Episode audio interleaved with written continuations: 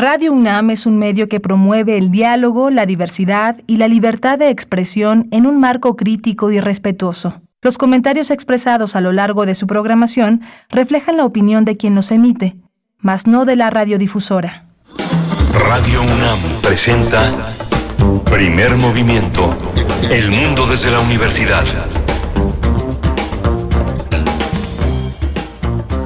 Hola, buenos días. Ya son las 7 de la mañana con 3 minutos. En este viernes 21 de enero ya nos acercamos al fin de semana, el, penúltimo fin de semana de enero y estamos ya conectados con la Radio Universidad de Chihuahua en Ciudad Cuauhtémoc, Ciudad Juárez y la gran ciudad de Chihuahua.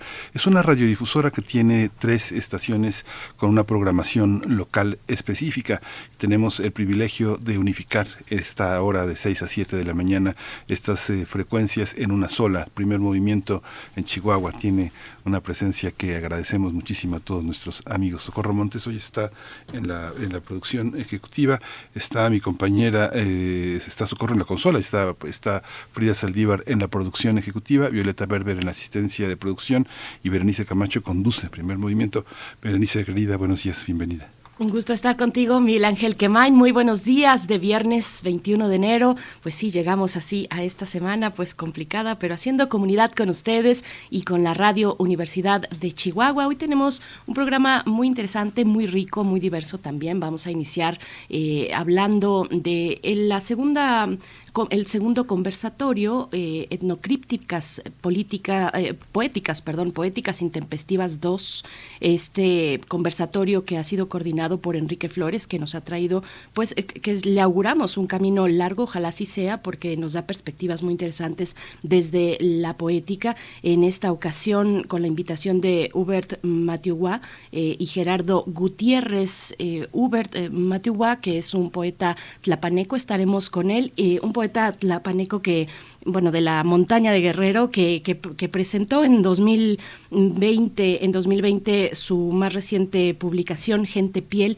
Estaremos hablando al respecto y cómo, cómo se, mm, se va dibujando este conversatorio que tendrá lugar esta, esta tarde, a las 5 de la tarde, el viernes, el día de hoy, a través de Facebook Live, de, eh, pues eh, les daremos las coordenadas, pero es un conversatorio que se origina y se eh, pues se piensa, se ha pensado desde el Instituto de Investigaciones Filológicas de la UNAM. Estará eh, pues el poeta tlapaneco Uber Mateagua con nosotros y también, también el maestro Enrique Flores, investigador y artífice de este conversatorio. El maestro Enrique Flores es investigador del Instituto de Investigaciones Filológicas, profesor de la Facultad de Filosofía y Letras de la UNAM. Así es que vamos a arrancar con todo y con muchas reflexiones muy interesantes seguramente tendremos a continuación. Sí, vamos a tener también nuestro radioteatro, como todos los viernes, tenemos un espacio para esta ficción radiofónica que significa la creación tanto sonora como literaria de este espacio. Este radioteatro se titula Un río para todos y es una obra de María Baranda que está ilustrada por el gran Juan Gedovius. E, esta coordinación editorial la hizo Teresa Vicencio Álvarez, la recuerda, ella es una eh, mujer que dirigió el IMBA, que está en el Colegio Nacional, que bueno, ha sido una, una, pionera en muchas cosas. Eh, el INE editó este trabajo que produjo Frida Saldívar. Para la nota nacional y un poco también internacional, porque eh, daremos un, acercamiento, una mirada al informe mundial 2022 de Human Rights Watch, que incluye a México y a la región latinoamericana. Vamos a tener la perspectiva de dos invitadas, Calicho Escofié, quien dirige el Centro de Derechos Humanos de la Facultad Libre de Derecho de Monterrey. Sus principales temas de trabajo son el derecho, la vivienda y la no discriminación. También nos acompañará Silvia Chica, directora del Instituto Mexicano de Derechos Humanos y Democracia, es magíster en desarrollo y profesional especializada en gobierno y políticas públicas de la Universidad de los Andes en Colombia. Vamos a tener hoy también eh, la poesía necesaria en este espacio alrededor de las nueve pasaditas de la mañana. La voz de Berenice Camacho hará posible este espacio, poesía necesaria. Y para la mesa, para la última hora también, después de la poesía, tendremos música, música de la pandemia, crónicas de la pandemia con Alejandro García Villaló, músico y humorista cubano, mejor conocido y por todos conocido como Virulo, se está presentando, se estará presentando el día de hoy viernes y mañana sábado en el Teatro Bar El Vicio en Madrid 13 en Coyoacán. Y bueno, vamos a hablar de este mm, su, su disco que ha lanzado, Crónicas de la Pandemia, que ha lanzado pues en torno a, a este momento pandémico y de emergencia sanitaria con pues eh, canciones muy muy creativas y que tienen pues todo que ver con lo que nos está ocurriendo a nivel planetario con esta pandemia. Así es que bueno, no se no se lo pierdan, quédense aquí hasta mm. las 10 de la mañana y antes de irnos con nuestra información sobre COVID-19 que eh, pues eh, vendrá a continuación, queremos mm, pues hacer un dar un saludo, una felicitación muy importante para nosotros porque hoy es el cumpleaños de nuestra querida Frida Saldívar, la productora ejecutiva de Radio UNAM. Es una compañera muy valiosa para toda, para toda esta radiodifusora. Eh, quienes tenemos el privilegio de, trabajar con ella siempre eh, sabemos que, ella está ahí, que siempre encontraremos una respuesta y probablemente una solución a lo que le expongamos a nuestra querida Frida. Te saludamos y te abrazamos mucho a la distancia, Frida Saldívar, que lo pases lo mejor posible y bueno, que sea un gran año para ti. Ha empezado complicado, pero ojalá que se vaya eh, pues eh, desmarañando este, este año y que resulte lo mejor en salud y en muchísimo gozo. Te tenemos una canción, una canción de cumpleaños para ti. Vamos a escucharla. Bienvenidos al gran concierto de Frida. El show más esperado de todos los tiempos. Frida baila con la escoba y mueve la cabeza como un rock mueve la cabeza como un rock. Un saltito y un pasito, despacito ya acelero. Una vuelta y una mueca yo camino, yo me muevo, no paro de dar vueltas y doy palmas con las manos, con los pies voy al revés. Ahora grito, ahora canto,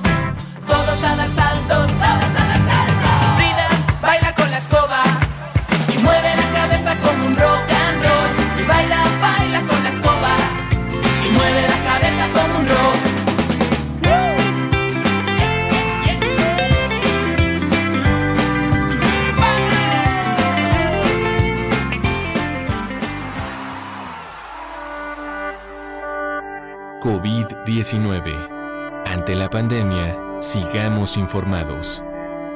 Radio UNAM.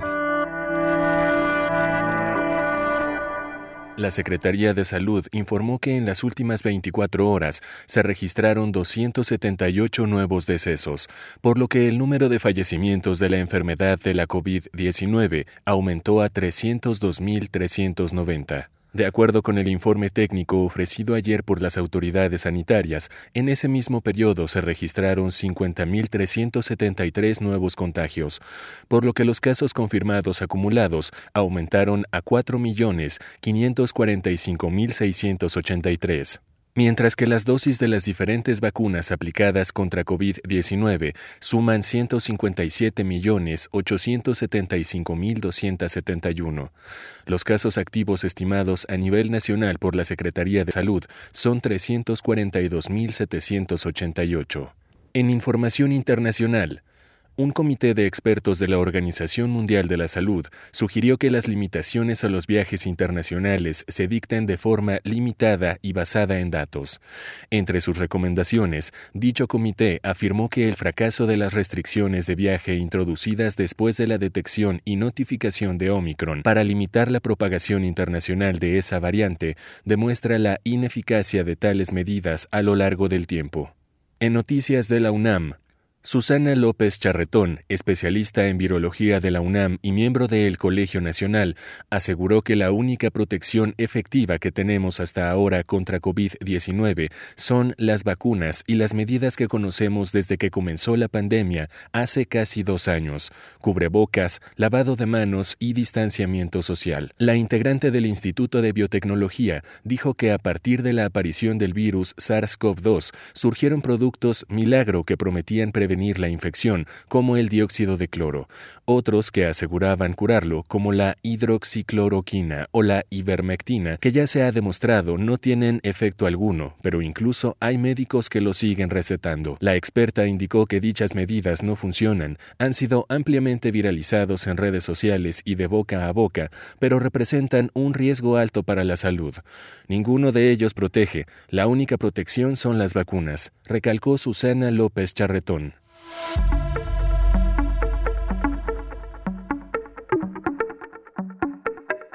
Y en nuestras recomendaciones culturales para el día de hoy, Tambuco Ensamble de Percusiones de México presenta este viernes el Cuarteto para Baquetas de Steve Reich, obra para dos marimbas y dos vibráfonos, escrita por uno de los compositores más importantes de las últimas décadas. El concierto de música de cámara será transmitido este viernes a las 7 de la noche a través de las plataformas de YouTube, Facebook, Twitter e Instagram de Música UNAM.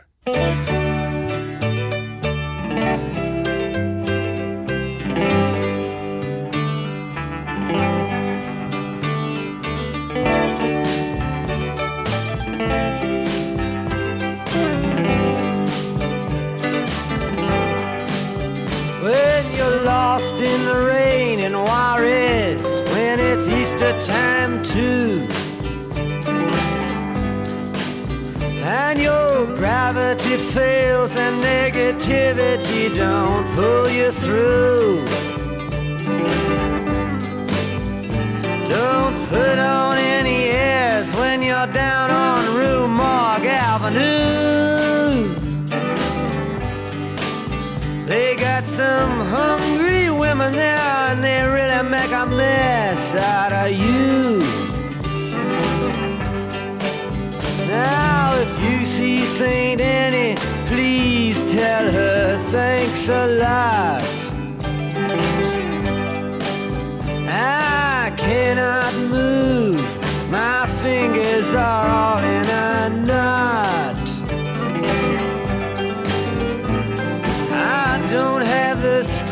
to get up and take another shot. And my best friend, my doctor, won't even say what it is I got. Sweet Melinda, the peasants call her the goddess of gloom. She speaks good English and she invites you up into her room. And you're so kind and careful not to go to her too soon. And she takes your voice and leaves you howling at the moon.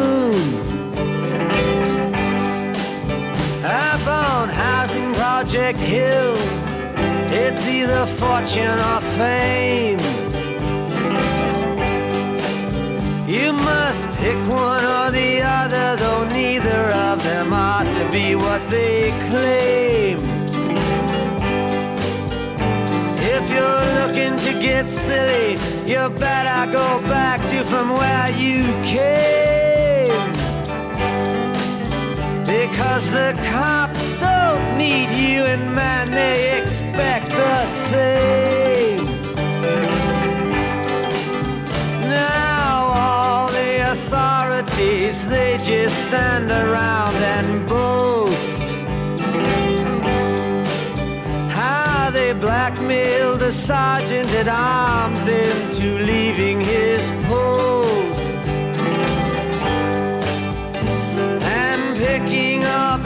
Who just arrived here from the coast. Who looked so fine at first but left looking just like a ghost.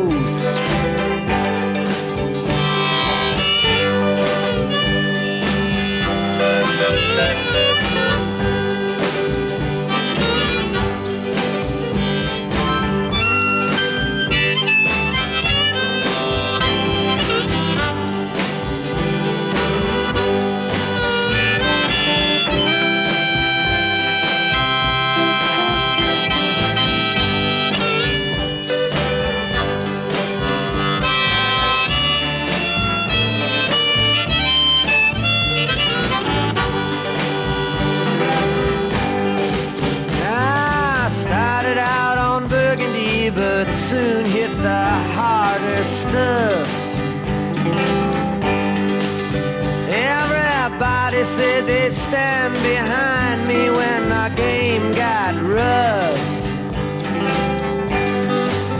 But the joke was on me, there was nobody even there to bluff.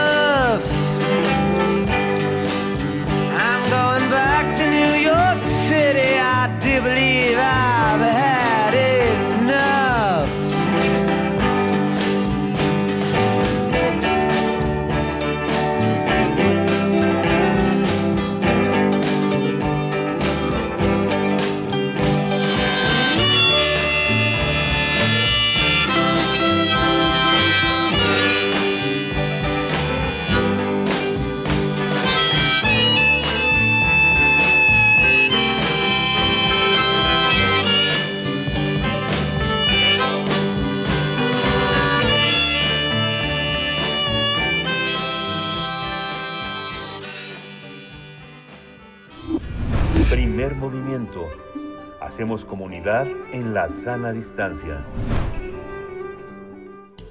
Toma nota y conoce nuestra recomendación literaria.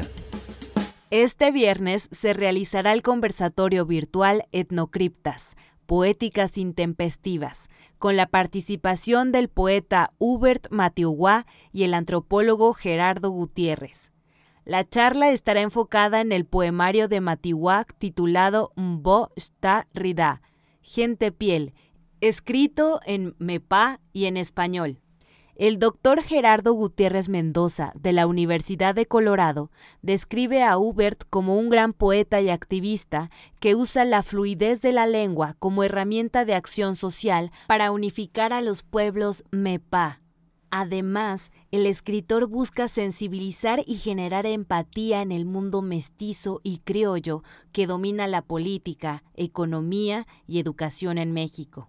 Un México que debe aprender a ponerse en la piel del otro, así como amar su propia piel, que es la piel que lleva el color de la tierra. Hubert Matiuguá estudió filosofía y letras en la Universidad Autónoma de Guerrero.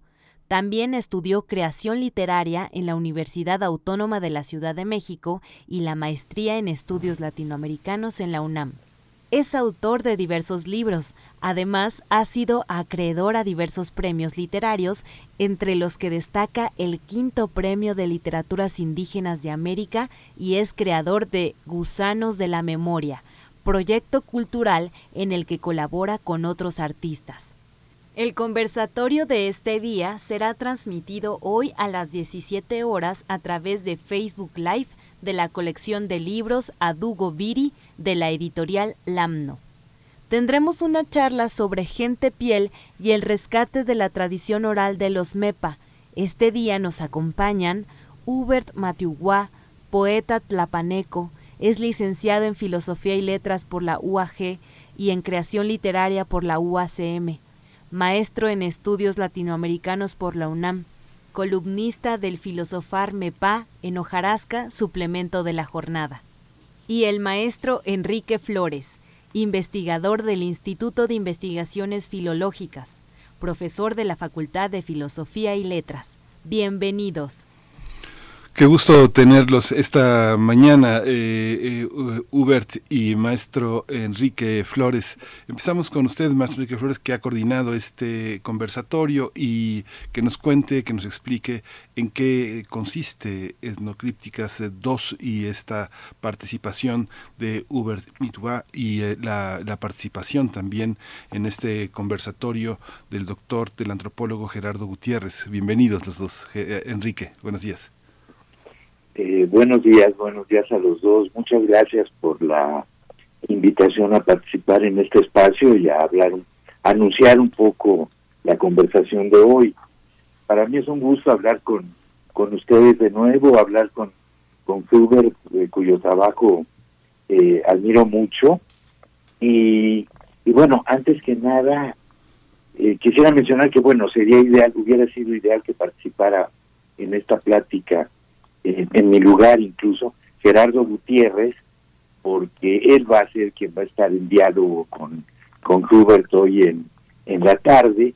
Y bueno, por desgracia, él, él trabaja en Colorado, en Estados Unidos, vive en Denver y por eso no ha podido estar acá, pero hablaremos un poco de, de su trabajo, ¿no?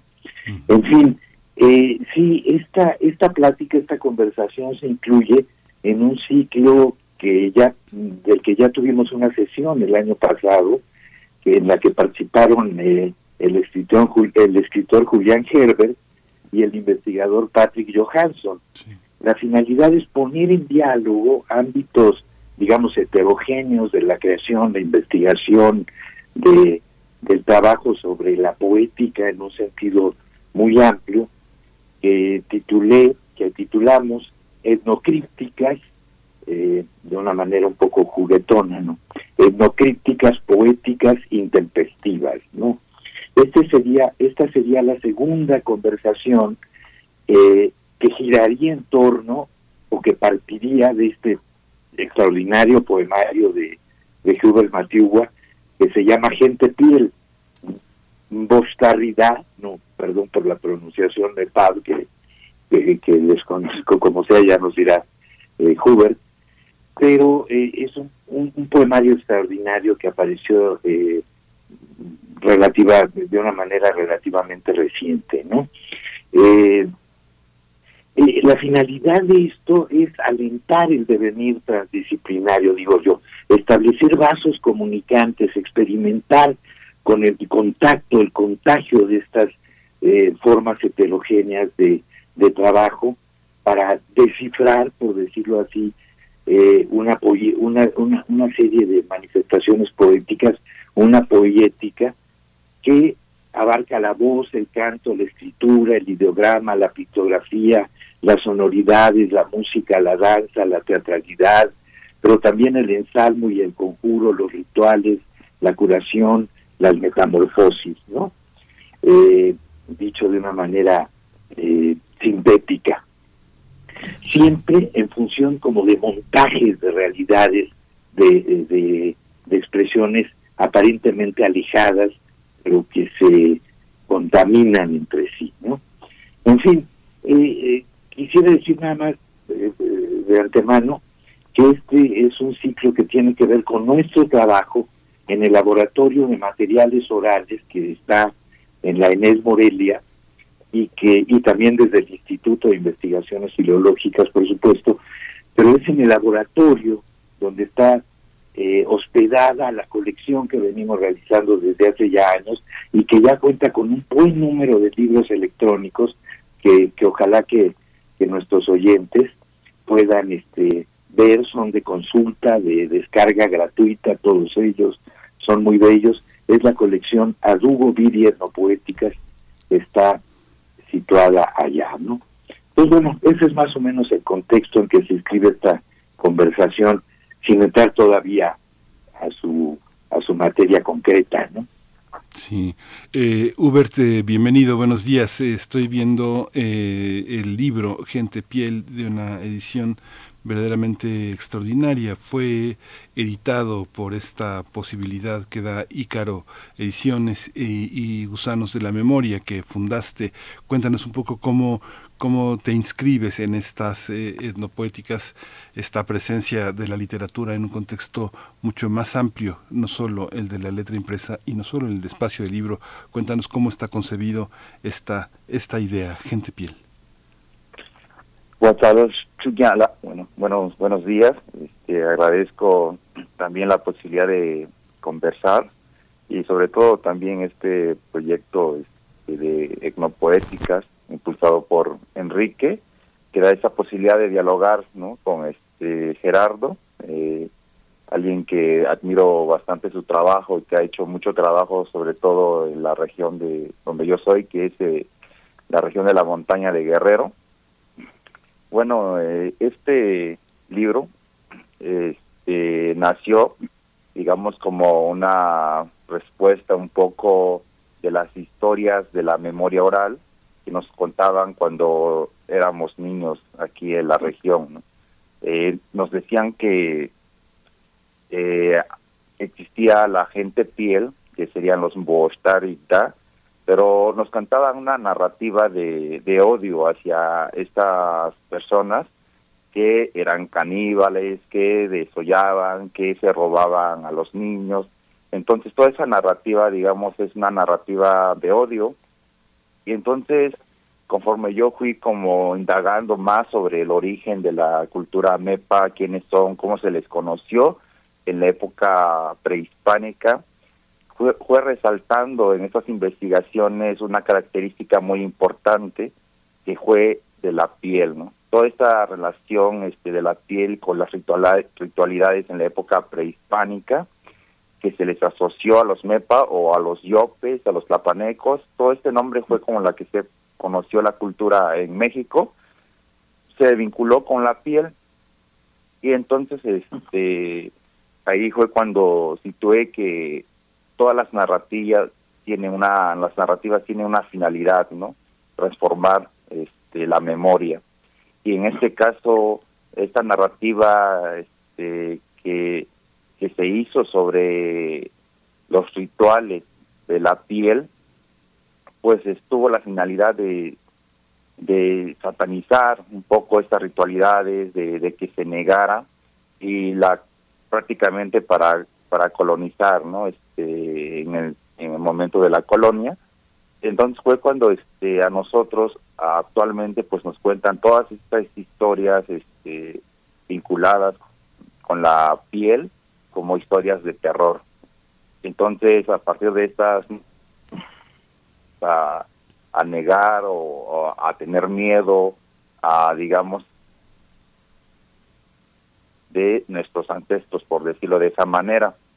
Entonces, este, este libro justo nace para contar otra historia de otra manera, ¿no? O sea, ya no desde la vista, digamos, del terror, del miedo, sino por el contrario, repensar la piel como una, este, digamos, como un punto en el cual este, hay que regresar justo ante ante la situación en la que vivimos, donde hay un desplazamiento de las culturas, del idioma y todo, repensar la piel me parece muy importante, sobre todo las dimensiones que da, ¿no? Si nosotros nos pensáramos como la piel, digamos, de, de la tierra, implica una relación, digamos, de responsabilidad con ella. Porque para la cultura MEPA resulta que este, ya no hay rituales sobre la piel, pero hay reminiscencias este, de la piel en prácticamente en el idioma, ¿no? O sea, este, prácticamente nosotros todo lo que nombramos tiene piel y este es la matriz de nuestra de nuestro idioma y ahí está presente. Entonces, significa que si quitan, digamos, niegan eh, rituales o, o esta manera de regresar, digamos, al, al pasado para ver qué, cómo estuvo, cómo se nombró el mundo, cuál fue la importancia de, este, de ciertas, digamos, ritualidades o ciertas formas que ahorita ya no tenemos manera de conocer, yo creo que el idioma es un vínculo por el cual podemos viajar en el tiempo, porque el idioma nació justo en esa experiencia del mundo para nombrarlo y todavía hay palabras actualmente que nombran ese mundo y creo que a través de eso podemos desentrañar el pensamiento que ya no podemos este, ver directamente actual, ¿no? Entonces, este, gente piel justo es eso, ¿no? Este libro, este, plantea justo repensarnos desde la piel, la importancia de piel no nada más creo yo en la cultura MEPA, sino que también la piel este, en todas las culturas de Mesoamérica, ¿no? Uber Matiwa, me voy a seguir con, contigo para no cortar ese hilo y luego voy con el maestro Flores. Eh, ahora que nos estás hablando de, de, esa memoria que describes, háblanos también de la oralidad específicamente. Eh, en algún momento escribes en Gente Piel que las narraciones de la oralidad tienen un propósito, transformar la memoria, de la cual ya nos has hablado, para la acción, transformar la memoria para la acción y a mí me sorprendió muchísimo, ahí fue un viraje y me dio un poco vueltas el cerebro porque, por, por esta palabra, transformar para la acción. Cuéntanos a qué te refieres, qué significa y cómo retratarlo, cómo retratar esa oralidad y esa, ese tránsito a la acción a través de la memoria en, en, en estos momentos, en el momento actual, Hubert. Sí, justo este prácticamente digamos que la columna vertebral o el corazón la respiración de, de las culturas digamos este está en la memoria no y todas estas narrativas justo todas tienen una finalidad. Y este y esa finalidad es justo transformar el entorno en la que se inscriben esas narrativas no por ejemplo las narrativas que tienen que ver con el poder no de someter un grupo sobre el otro las, las ritualidades, historias sobre este, sobre lo sagrado, que tiene que ver con, con este, de que el grupo, digamos, es, los hombres puedan someter a las mujeres, ¿no? Entonces, a partir de eso se crean narrativas que funcionan bien para, para establecer esa relación de poder. Y también hay narrativas, pues, justo que van enfocadas a la liberación, por ejemplo, de, este, de, de, de, de un grupo eh, de, de, otro, ¿no? Como en la cultura MEPA hay como este, una historia que se llama Los animales que comen carne, ¿no? Entonces, este, para mí, justo estas narrativas todas están vinculadas pues con el, el entorno en el que nosotros nos vivimos. Por eso es que cuando uno va pensando en la oralidad, tiene que pensar en cómo este, repensar el fondo de esas narraciones que son este no son nada más narraciones dadas como como cuentos o mitos como nos han hecho este, creer no sino por el contrario siempre se circunscriben en una época en un tiempo con una finalidad y eso hay que como repensarlo no repensarlo no para quedarse en ese pasado estático de hacer memoria de sistematizar nada más, sino por el contrario, de ver justo este, qué ofrecen las narrativas para transformar nuestra vida cotidiana. Como decía hace rato, justo el problema de la mujer en las comunidades es un problema importante. Entonces, ver cómo funciona eso y plantear esa problemática desde adentro de las comunidades, así podemos transformar desde nuestros propios códigos, si se quiere llamar de esa manera, del lenguaje, de historia, simbolismo, cosmogonía, para entender dónde justo es donde se, se torcen las historias y qué es lo que recuperamos y qué es lo que no recuperamos y repensamos y replanteamos justo para una buena vida nosotros mismos, ¿no? De entrada, fortalecerlo adentro, eso ayudará también este, a hacerle frente justo lo que viene de afuera para desplazarnos. Es como repensarse como un cuerpo completo para este caminar, ¿no? Maestro Enrique Flores, eh, le pregunto, como, proyecto, ¿cómo, ¿cómo han transitado en estas indagaciones por, por las posibilidades poéticas con el esfuerzo anterior de, de Julián Herbert y, y, su álbum Iscariote? ¿Y qué contrastes encontramos entre aquella primera entrega y ahora con Hubert Matiguá? Bueno, mira, eh, bueno, aquel aquel conversatorio fue fue realmente muy notable, ¿no? Yo creo eh, lo que había hecho Julián era una reescritura, una recreación eh, muy en contacto con el trabajo que había hecho Patrick eh, Johansson sobre la tira de la peregrinación, escribiendo una nueva tira de manera completamente actualizada, ¿no? Con problemas vivos actualmente y poniendo en juego también una multitud de materiales multimediales, heterogéneos, en fin, se consiguió lo que se trata también de encontrar acá, o sea, una como eh, lo que yo llamo vasos comunicantes, que son como iluminaciones recíprocas, que el trabajo, en este caso de Gerardo como antropólogo, como arqueólogo, y como, como historiador, ilumine una poesía, una poética, de la misma manera que el trabajo de Hubert ilumina la, la eh, una investigación, una ética, una antología, una política, ¿no? Eh, y, una reflexión política en un sentido, poética en un sentido más, más amplio. Yo quisiera decir una cosa, o sea, yo pienso que el trabajo de Hubert es de lo más importante que se está haciendo, de lo más interesante que se está haciendo en, en nuestro país en este momento, como poeta, como activista cultural, como bien dice Gerardo, pero también como intelectual y pensador de, una, eh, a partir de una poética, ¿no? Eh, yo yo, yo eh, invitaría al público a que leyera no solamente este libro notable, bellísimo, Gente Piel, sino sus libros anteriores, ¿no? Que ya llevan también la esa esa huella premonitoria de este concepto que tanto ha desarrollado actualmente, que es el de la piel. Desde su primer libro va Piel de Tierra, pero también Cicatriz que te mira, eh, poemarios eh, a veces difíciles, pero también a veces de una concisión política muy extraordinaria que involucra problemas eh, muy, muy graves que, que están acaeciendo en la montaña actualmente, ¿no? Eh, los invito también a que lean sus ensayos que publicó durante un buen tiempo periódicamente en el suplemento Jarasca de la jornada y que me parece que va a, publicar ahora en forma de libro, ¿no? Y por otro lado, eh, eh, el trabajo de Gerardo Gutiérrez, que es antropólogo, profesor, investigador de la Universidad de Colorado en Boulder, que ha publicado libros sobre códices muy vinculados al, al señorío de Tlapac Tlachinoyan, el códice Azoyú, el códice Humboldt, textos eminentemente, eh, digamos yo también, yo diría poéticos en un, en un cierto sentido también, ¿no? En su pictografía, etcétera, en su construcción de universos. Investigaciones sobre muerte y sacrificio que él ha desarrollado, sobre la arqueología de Tlapa, y sobre todo un epílogo que está incluido en el libro Gente Piel de Uber, la gente que lleva la piel del color de la sangre.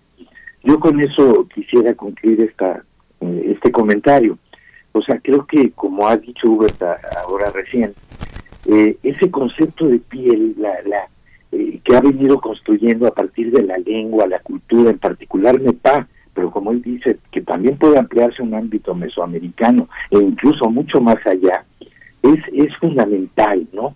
Este concepto de piel que tiene que ver con la renovación de la tierra, pero que tiene que ver también con una serie de rituales que involucran también una poética, una política, una ética, una ontología y que y que ha alcanzado niveles bastante complejos en el en el trabajo de, de Uber, pero también en el complemento que la iluminación que ofrece Gerardo, mostrando por ejemplo eh, la influencia que esto tiene, o sea, la dimensión chamánica, terapéutica, curativa que tiene este concepto de piel eh, en esa cultura, pero también más allá de esa cultura para nosotros, ¿no?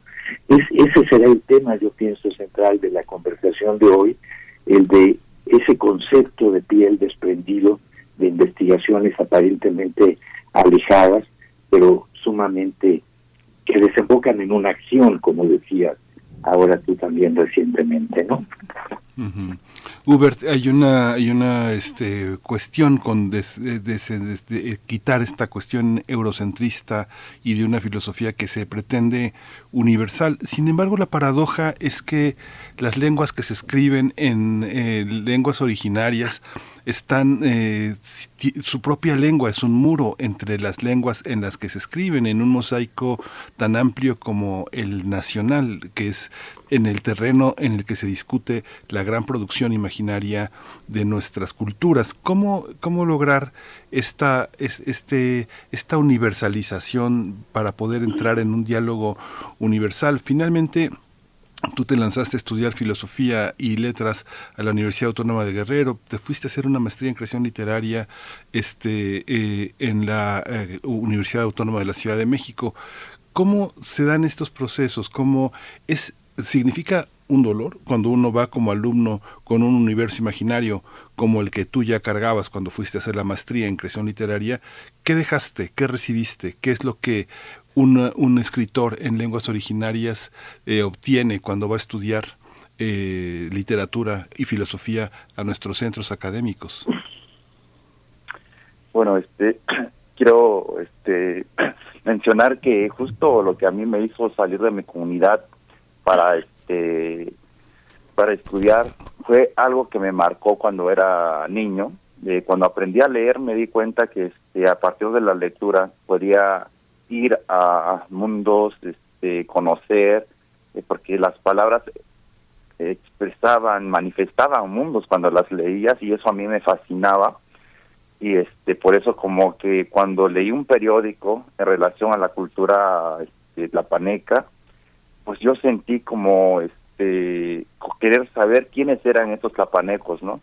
Porque nosotros cuando veníamos de la montaña siempre teníamos una frontera para llegar a la cabecera que es Tlapa, donde había mucha violencia, donde el ejército paraba las camionetas, bajaba a la gente, los que se resistían los golpeaban. Realmente nadie de nosotros quería hacer este MEPA o Tlapaneco, ¿no? Porque eso era sinónimo de que había una violencia al que tenías que enfrentarte cuando salías de tu comunidad.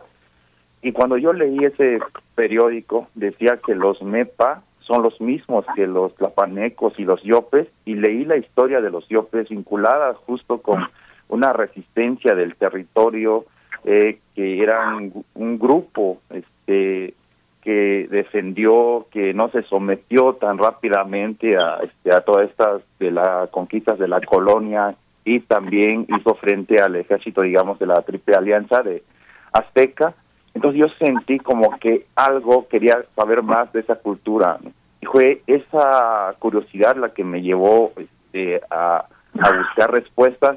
Y cuando uno se pregunta quiénes somos, necesariamente tienes que ir buscando en los documentos que están afuera de tu comunidad, porque la memoria oral, tantas generaciones que han pasado, se ha perdido esa historia de quiénes somos, ¿no? Entonces, eh, la historia, la respuesta de quiénes somos, escrita en los documentos, en los códices, está afuera de la comunidad y hay que buscarlo justo para regresar y estar adentro, ¿no?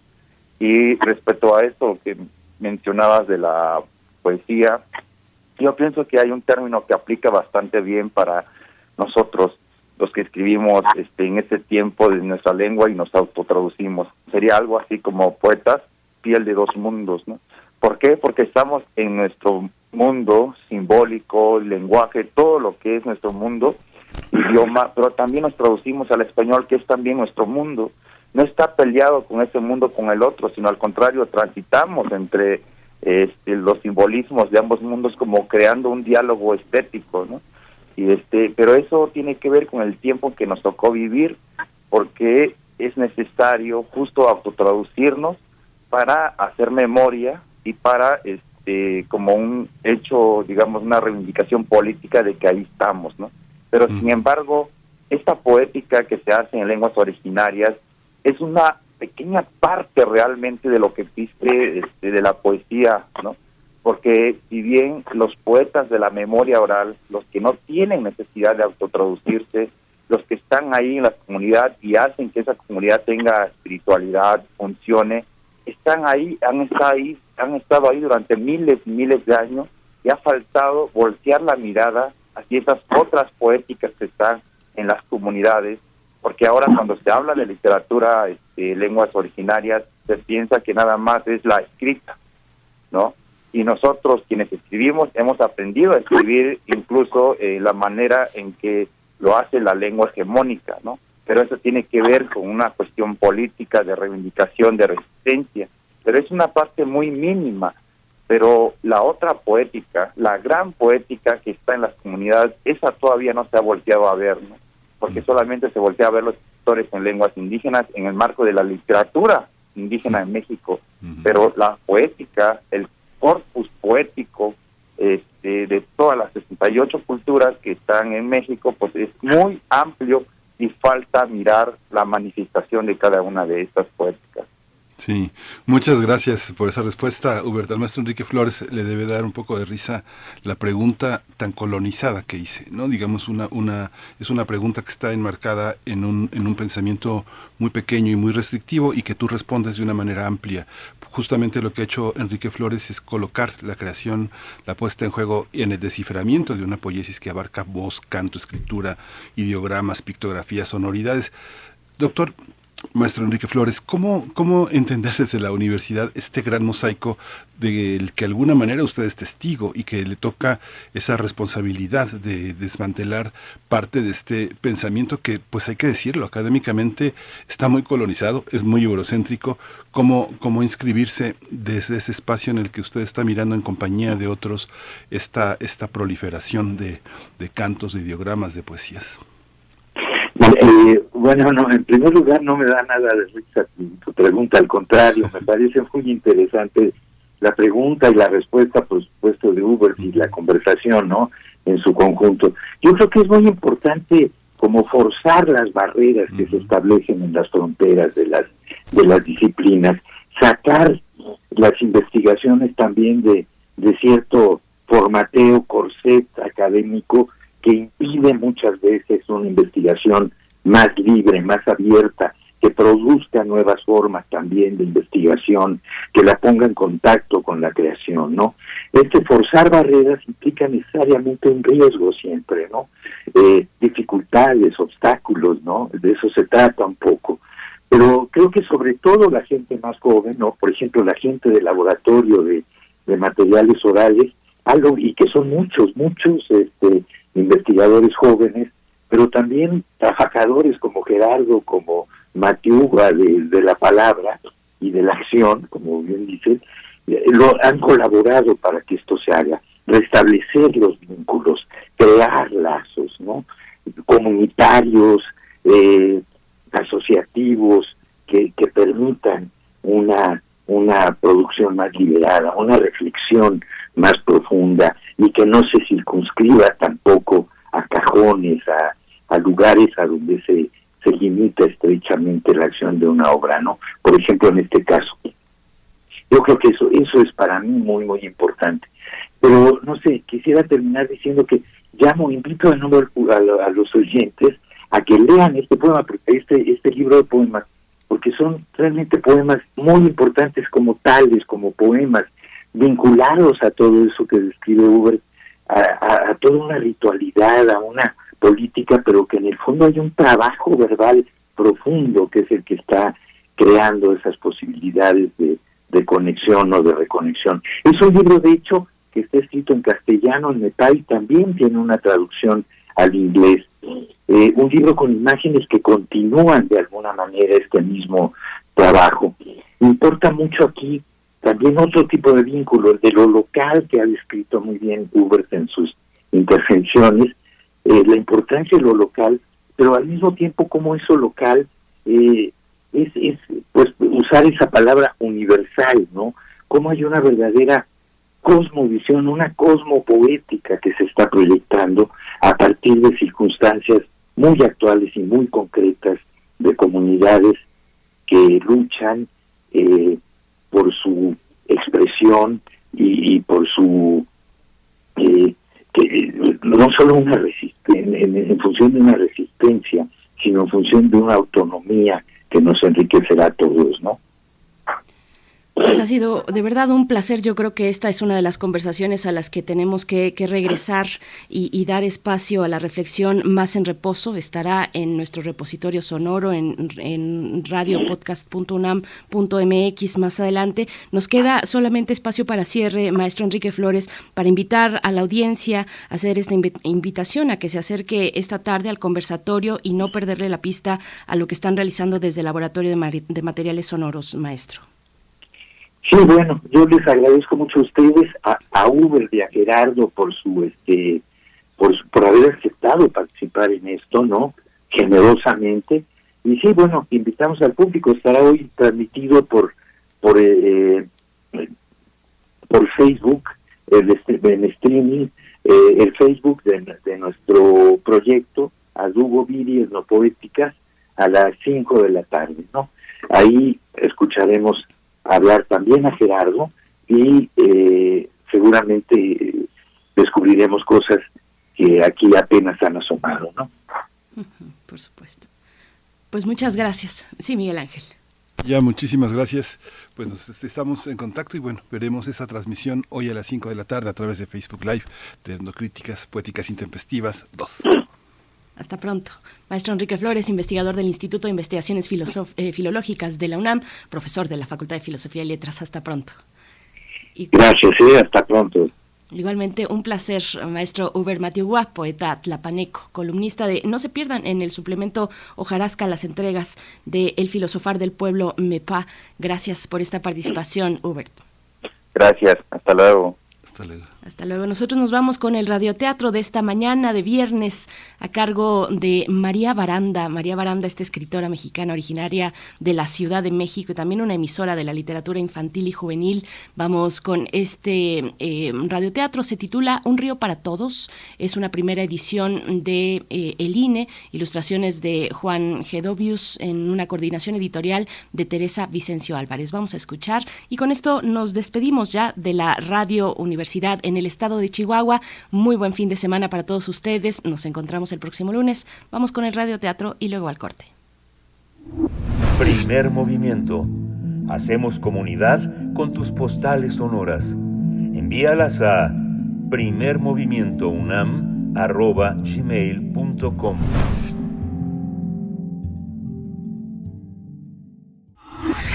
Cuando cuentes cuentos, recuerda los de primer movimiento. Un río para todos. De María Barranda, ilustraciones de Juan Guedovius. Editorial Instituto Nacional Electoral. INE. Año 2016, México. Durante mucho tiempo, un río lleno de peces alimentaba y hacía muy feliz a los osos que vivían a sus orillas, hasta que un día llegó un grupo de hambrientos lobos que venían desde la montaña en busca de alimento. Desesperados, empezaron a atacar a los osos para quitarles su comida. Ante el peligro, los osos gruñeron y mostraron sus afiladas garras. De aquí para allá es nuestro territorio y nadie, ninguno de ustedes podrá cruzarlo. Muy bien, pero todos los peces son nuestros. Ah, no, son nuestro alimento. si no podemos comer peces, tendremos que alimentarnos de osos. Hubo un gran silencio.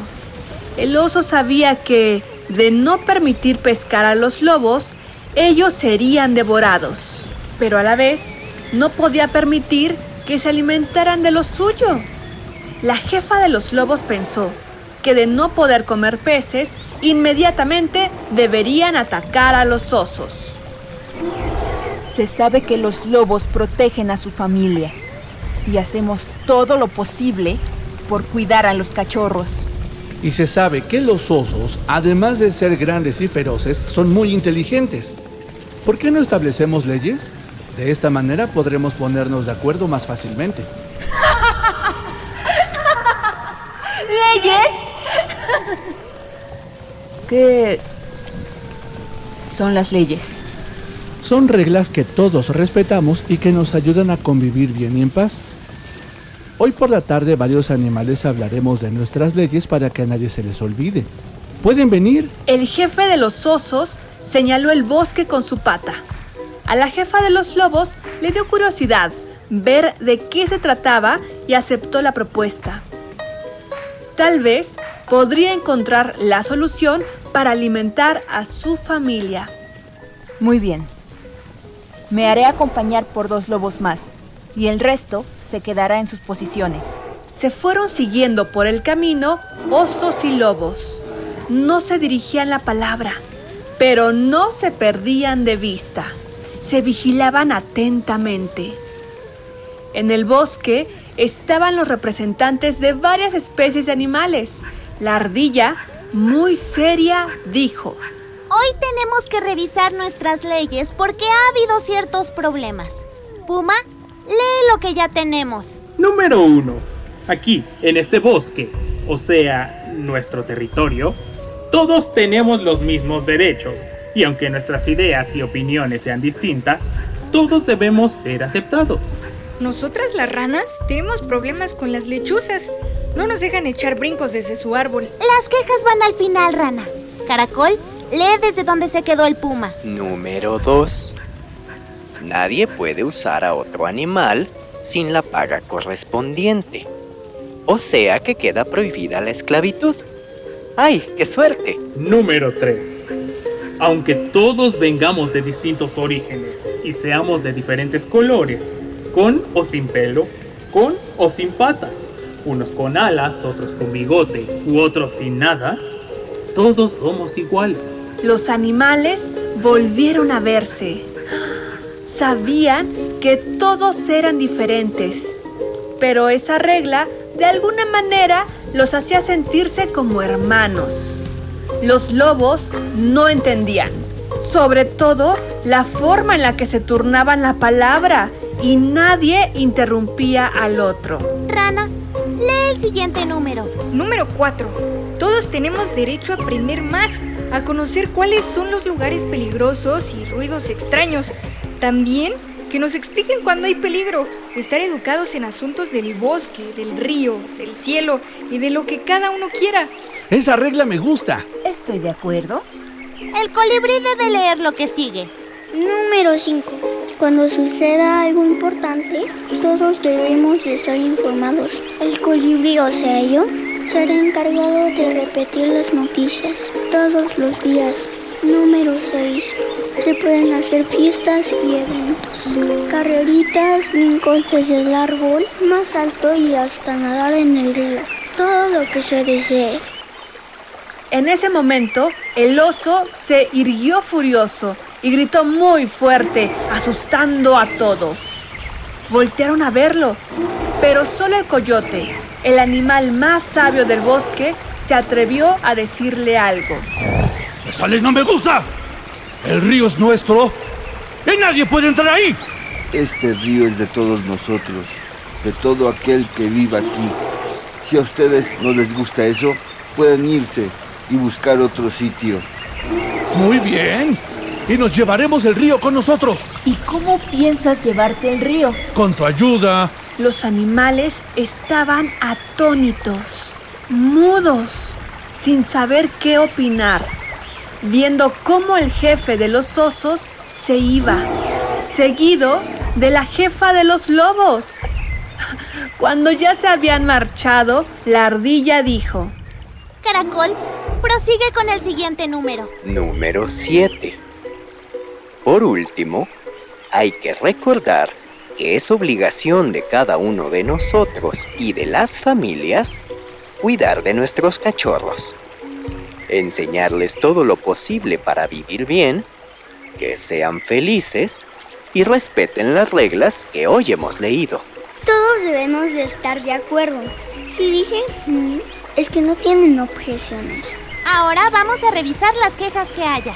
Revisaron la queja de la rana y la lechuza. También la Catarina se quejó de la abeja reina y sus zumbidos. El mapache del murciélago que le jalaba las orejas por la noche. El ciervo de la víbora y sus malos modales para cruzar la pradera. Y un sinfín de quejas más. Pero al final, todos comieron un delicioso pastel y celebraron poder vivir felices ahí. Ay, no puedo dejar de estar preocupada por el jefe de los osos y la jefa de los lobos, sabio coyote. Déjalos que intenten llevarse el río. Al cabo de unos días se irán o vendrán a pedir ayuda. ¿No crees, Puma? ¿Ayuda para llevarse el río? No, eso es imposible. Ayuda para aprender a vivir como nosotros. Ay, Creo que las cosas pudieron haber salido mejor. ¿A qué te refieres? A que si juntos tenemos un problema, juntos tenemos que resolverlo. Así aprendemos a llevarnos bien. O eso es lo que creo. A lo lejos, todos los animales pudieron oír al lobo y al oso pelear. Te dije que yo movía las piedras de este lado y tú las de ese. Es mi río y yo decido qué piedras voy a mover. Los animales rieron y el sabio coyote sonrió. ¿Ven? Ya están comenzando a ser amigos. Un río para todos. De María Barranda, ilustraciones de Juan Guedovius. Editorial Instituto Nacional Electoral. INE. Año 2016, México.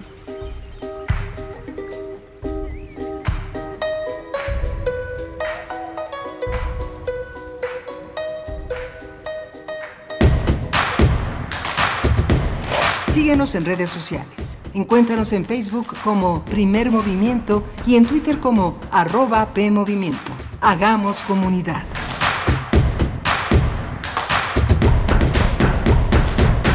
En México, el sol sale para todos. Buscando el bienestar de la gente. En el PRD creemos que las decisiones deben ser de todas y todos los mexicanos y no de una sola persona. Porque queremos que todas y todos vivan mejor. Impulsamos apoyos económicos para que se superen los más necesitados y no para pedirle su voto. Exigiendo servicios de calidad en educación, salud y vivienda. Eso es un México más justo y con la participación de todas y todos podemos hacerlo.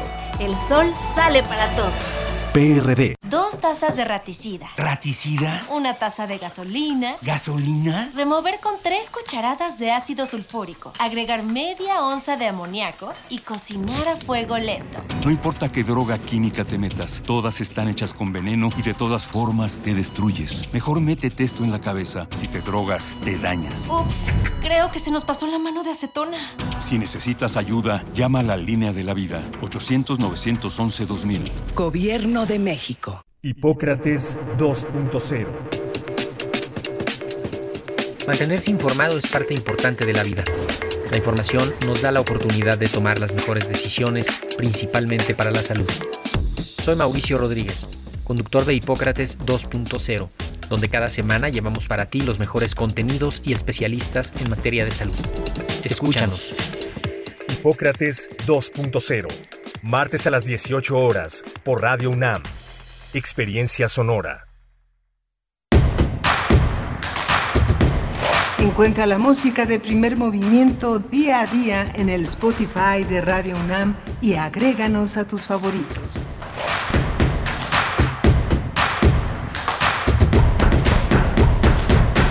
Ya son las 8 con 4 minutos de la mañana, hora del centro del país. Viernes 21 de enero de 2022. Les saludamos en este inicio de la segunda hora aquí en Primer Movimiento en Radio UNAM. Transmitimos en vivo en el 96.1 de la frecuencia modulada, el 860 de AM y en www.radio.unam.mx. Y en este momento también nos enlazamos eh, con esta gran posibilidad que tenemos de eh, hacer parte de la radio Nicolaita durante esta hora. Pues les saludamos también en el 104.3 de la frecuencia modulada que llega a Morelia y a la Universidad Michoacana de San Nicolás de Hidalgo, a toda la comunidad que está sintonizando Radio Nicolaita. Bienvenidos, bienvenidas. Vamos a tener pues todavía dos horas por delante muy interesantes, pero antes, antes saludo a quienes hacen posible este espacio, por supuesto, quien está allá en la consola en Radio Nicolaita, un saludo, un saludo por allá. Y aquí en Ciudad de México se encuentra Socorro Montes en la consola, en la operación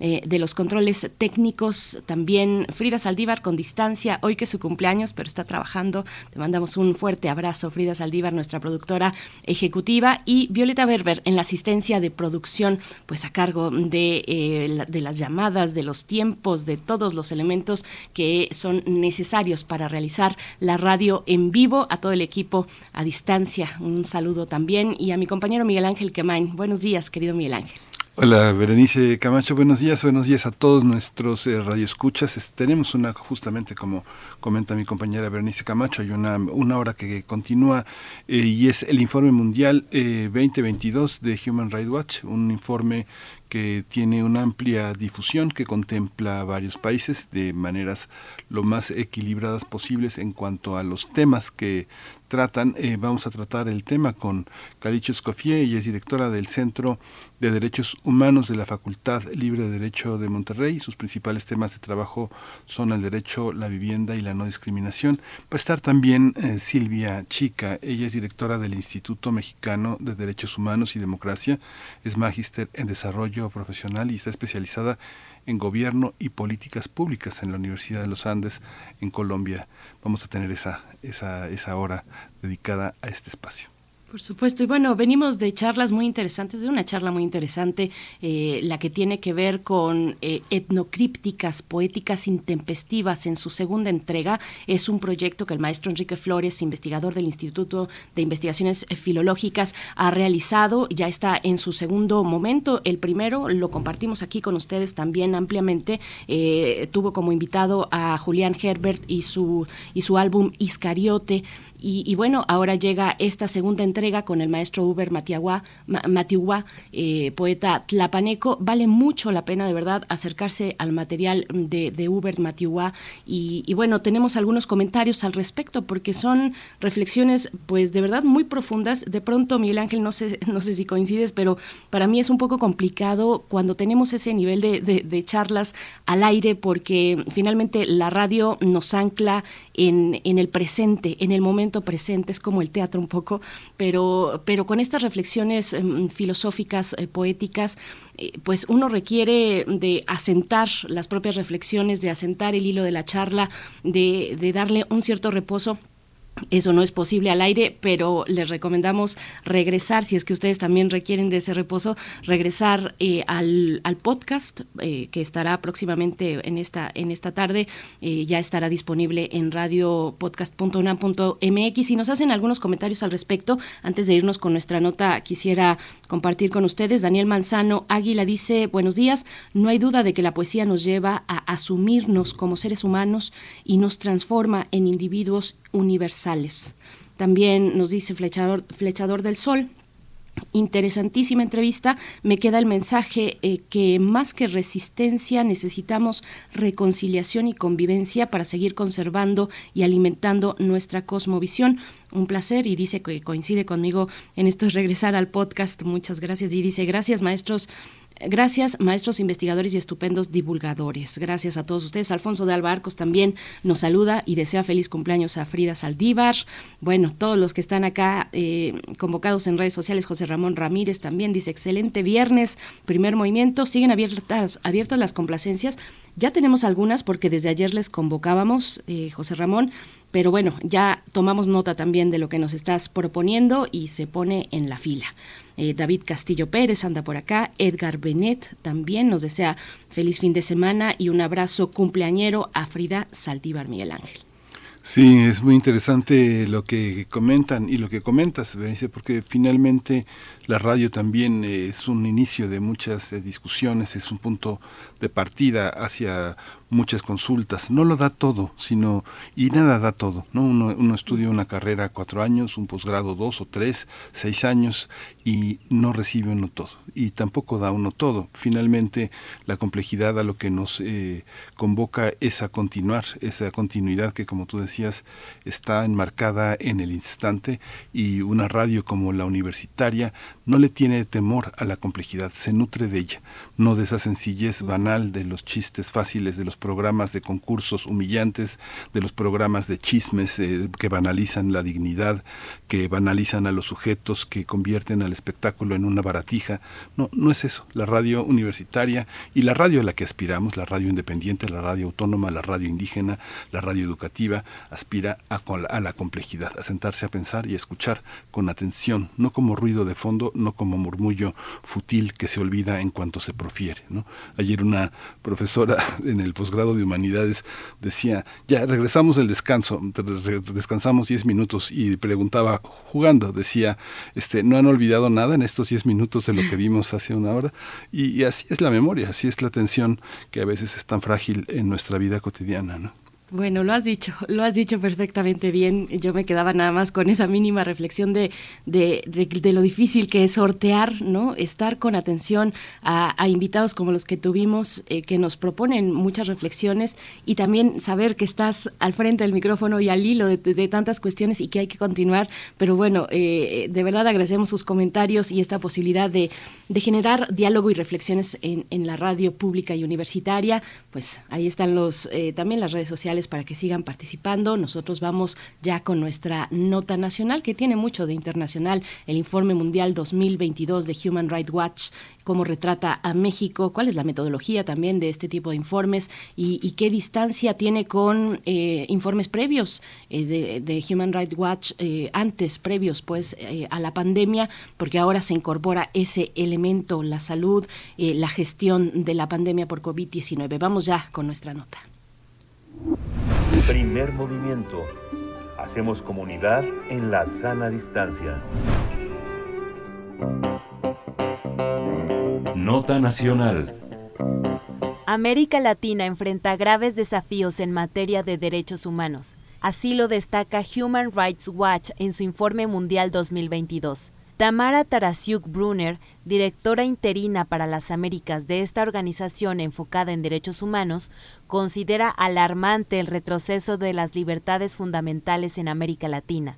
En el informe mundial 2022, Human Rights Watch analiza las condiciones de derechos humanos en casi 100 países. En el caso de México, indicó que el presidente Andrés Manuel López Obrador continuó sus ataques mediáticos en contra de periodistas y defensores de derechos humanos.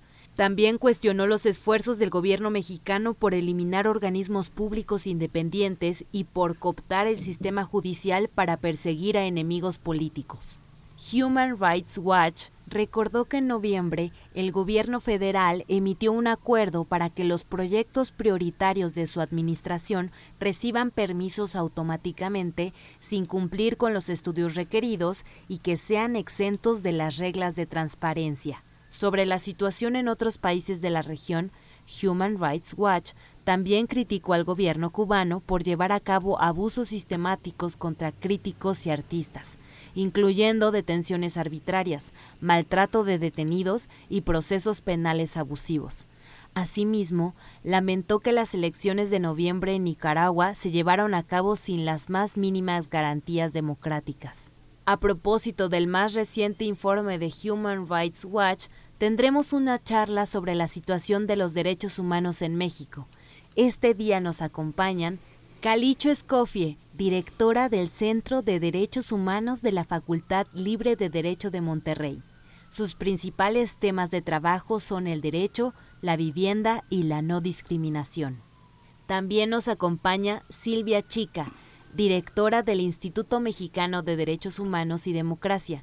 Es magíster en desarrollo y profesional especializada en gobierno y políticas públicas de la Universidad de Andes, Colombia bienvenidas. Muchas gracias por participar esta mañana, por aceptar esta participación y darnos eh, para la audiencia de primer movimiento pues una mirada, una visión de lo que se ha publicado la semana pasada. Calicho Escofié, Silvia Achica, gracias por, por estar aquí. Bueno, les, les pido y les pregunto, eh, les pido un primer comentario sobre este informe que, que repito, se, se, publicó recientemente la semana pasada. Estábamos, anecdóticamente lo digo, estábamos aquí con Jacobo Dayan eh, con otro tema, con el informe de la, de la Redim precisamente, y, y, nos, eh, y nos dijo así un poco atropelladamente, pues acaba de publicarse el informe, voy a darles una visión muy abuelo de pájaro, y, bueno, ahí empezó, digamos, este, este momento de reflexión, nos enmarcaba pues en lo que se está publicando en el informe, eh, una, una visión eh, pues de un contraste planetario, regional y nacional, es lo que les pido, un primer comentario, Calicho Escofié, empezamos contigo, buenos días. Hola, muy buenos días. Eh, pues este informe realmente no, digamos que tristemente no dice nada que no hayamos escuchado ya en medios de comunicación, en comentarios, opiniones especializadas y distintos espacios en el país. Realmente hace mucho énfasis en la militarización, en los problemas del acceso a la justicia, realmente desde no de esta administración, desde hace pues décadas que todos los caminos de los problemas de México llevan a las fiscalías, ¿no? Y al acceso a la justicia. Si hablamos de temas de género, temas migrantes, eh, temas incluso de violaciones a derechos como el medio ambiente, la vivienda, siempre vamos a ver que hay un hilo que nos lleva al el problema de acceder a la justicia, principalmente a través de las fiscalías. Eh, este informe pues no es la excepción y hace un especial señalamiento a la impunidad y a los problemas del acceso a la justicia en nuestro país.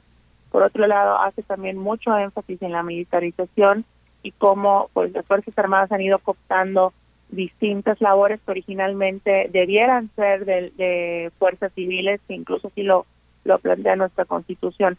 ¿Qué es lo más relevante de este informe? Eh, insisto, son cosas que ya se podrían prever que iban a salir, pero acá lo relevante es cómo va a reaccionar el gobierno. Eh, este gobierno pareciera regresar a lo que se conoce como la doctrina Estrada, que fue la postura que tuvo México durante todo el siglo XX o casi todo el siglo XX, que consistía en yo no me voy a pronunciar sobre lo que ocurre fuera del territorio mexicano, sobre lo que ocurre en ningún país, eh, pero esperando a cambio que nadie eh, haga comentarios sobre mi gobierno, ya sea un gobierno extranjero, una ONG o una instancia internacional. Eh, con la, el cambio democrático del 2000 la doctrina está, se desmanteló. Eh, algunas personas y politólogos dicen que no se fue nunca totalmente, pero ahorita pareciera que pues con este sexenio se vuelve implícitamente a implantar y a cada cosa es si es relevante lo que dice el informe, pero también cómo va a ser la reacción del gobierno, sobre todo porque toca fibras muy sensibles, por ejemplo, desde actitudes del presidente que aunque pudiesen algunos sostener que son inocuas, son bastante riesgosos como el tema de estigmatizar o hacer comentarios sobre periodistas en la mañanera que aunque hay el argumento que no se les está agrediendo y que es de un debate, al ser una figura pública sí expone y pone mayor riesgo a las y los periodistas.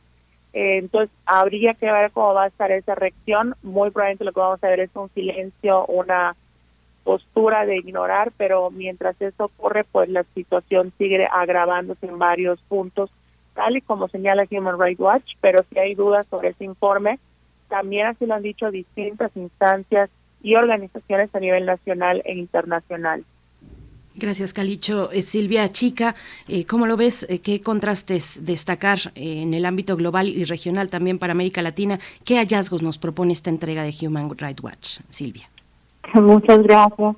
Sin duda la justicia está en jaque. en, en, un país como México, la justicia está atacada por corrupción e impunidad. Eh, el sistema de pesos y contrapesos de los que nos habla el informe también está siendo muy afectado por el Ejecutivo.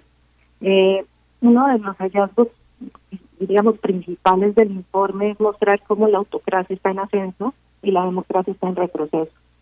Entonces, eh, el informe pues muestra muy bien cómo Venezuela y Nicaragua son países autócratas en este momento y las tendencias que Brasil y El Salvador tienen hacia hacia este sistema, ¿no? Donde donde se cuenta con gobernantes que no rinden cuentas o que privilegian intereses particulares sobre los intereses de la población, donde hay manipulación de los procesos electorales, y donde los gobiernos carecen de legitimidad o bien la van perdiendo por esas decisiones autocráticas. Eh, en general, el informe nos, nos da una visión eh, de América Latina y de los desafíos graves en la materia. Hace bastante, hace pues, yo creo que dos décadas estamos viendo o estamos escuchando hablar de la crisis en derechos humanos de los países latinoamericanos. Y lo que nos está mostrando el informe es cómo esa crisis se ha profundizado en estos últimos años. ¿sí? Y, nos da los noticias eh, en Cuba, por ejemplo, en Colombia, con el uso desmedido de la fuerza pública, en el control de las manifestaciones pacíficas y los abusos que se presentan ahí y las graves violaciones que esta carrera eh, nos señala eh, en migración el, el problema de Venezuela, el problema del Triángulo Norte de Centroamérica, es decir, de eh, Honduras, Guatemala y El Salvador, y estos procesos de migración en México también nos muestra cómo son esto, recibidos en el tránsito por el país, como cárceles y delincuencia organizada, bajo la omisión o incluso la anuencia de las autoridades, eh, pues eh, logran victimizar a los migrantes que pasan por el territorio mexicano y cómo esa política de migración pues no ha logrado generar garantías en derechos humanos.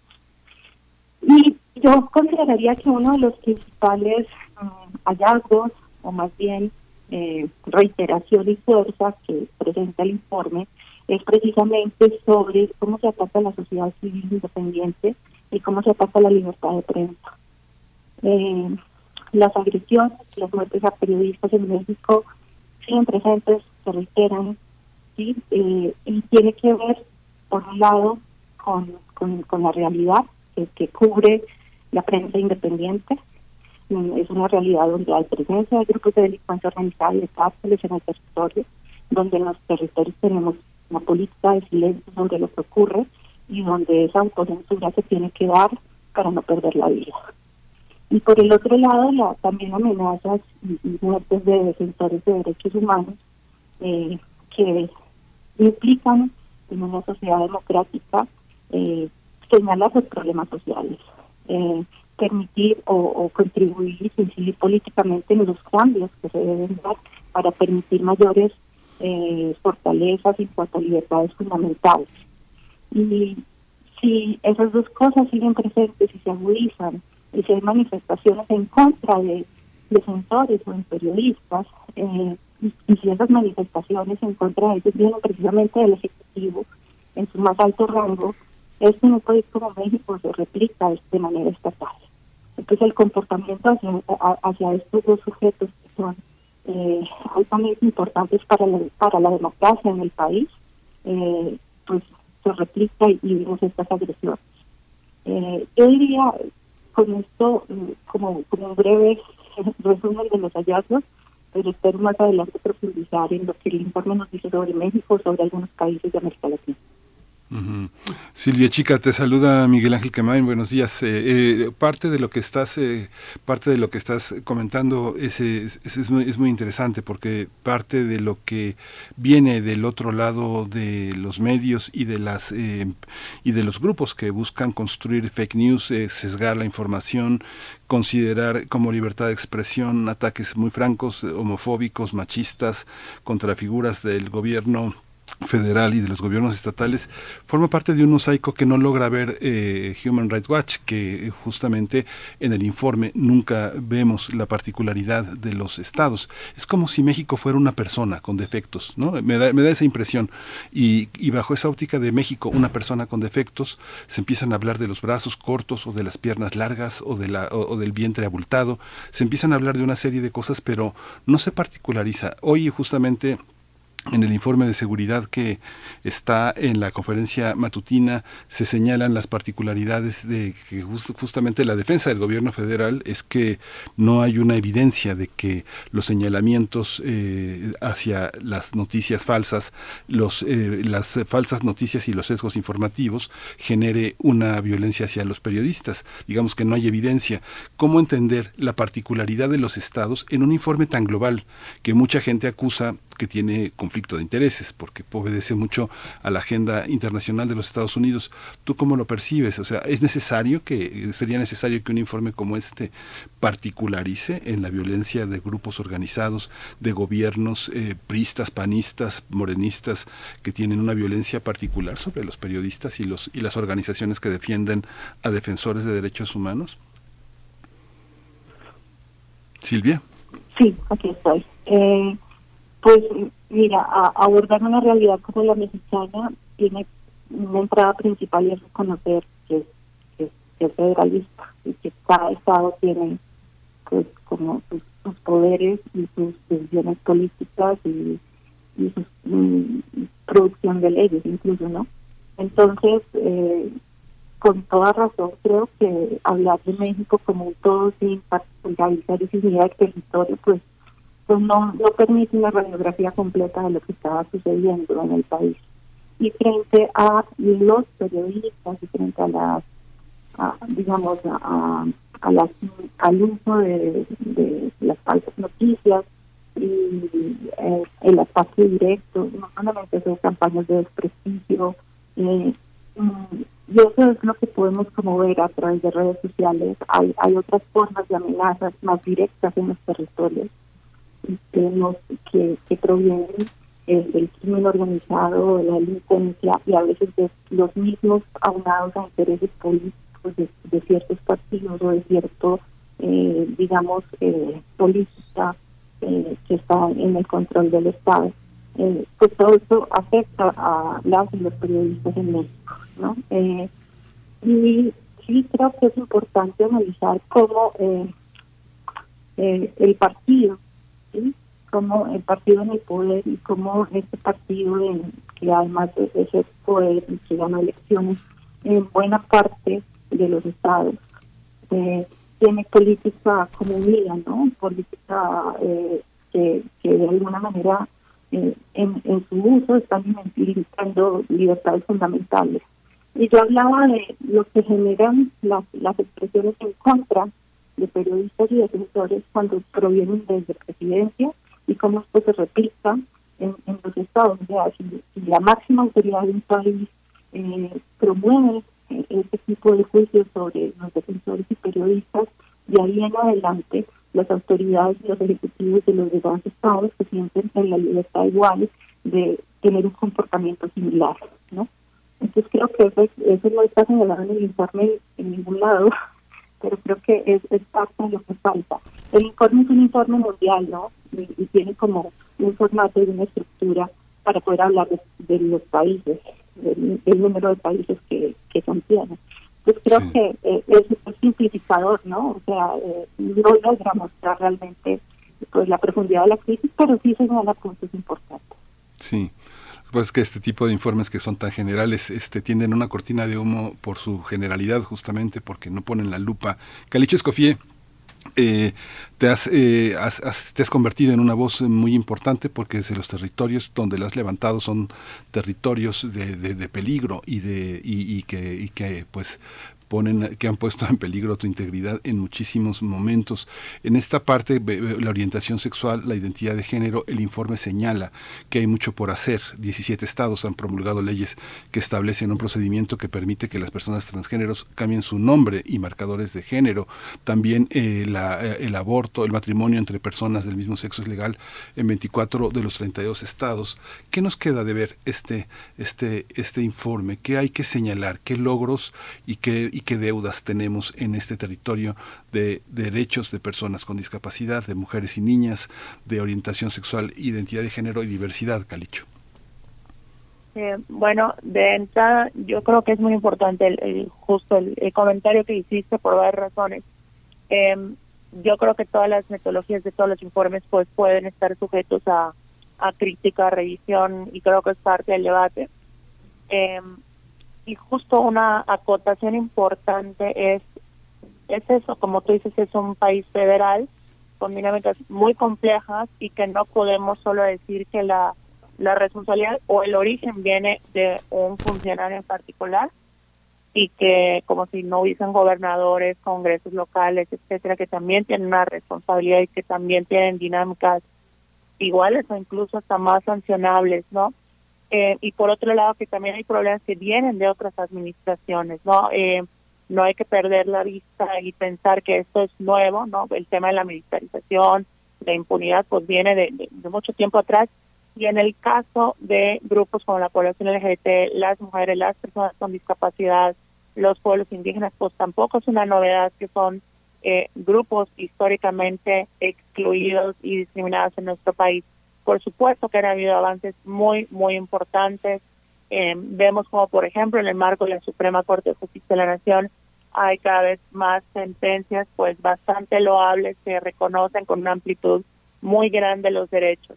Pero paradójicamente el problema es cuántas de las personas con discapacidad, mujeres, personas LGBT, personas indígenas en el país, pueden acceder realmente a la justicia y sobre todo llegar a la Suprema Corte porque una cosa es lo que resuelve la Suprema Corte y otra cosa es cómo están resolviendo los jueces, las juezas de primera instancia en los estados del país.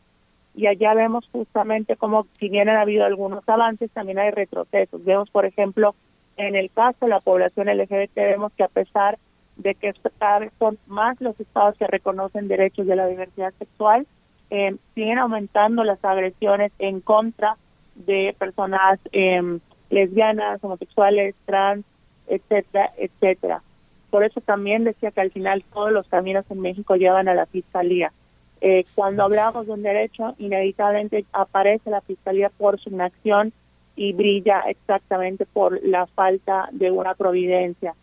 Y por otro lado vemos, por ejemplo, en el caso de las mujeres, si bien ha habido también avances importantes en temas de interrupción del embarazo, eso no quiere decir que, que no se hayan erradicado prácticas como por ejemplo la estigmatización, presión y otro tipo de violencia eh, que sufren en los hospitales las mujeres que desean interrumpir el aborto. Vemos como en estados en los que supuestamente está despenalizado o hay causales por las cuales no está penado el, el aborto, las mujeres que van a interrumpir un embarazo por elección libre, pues reciben un trato muy agresivo por parte del personal médico.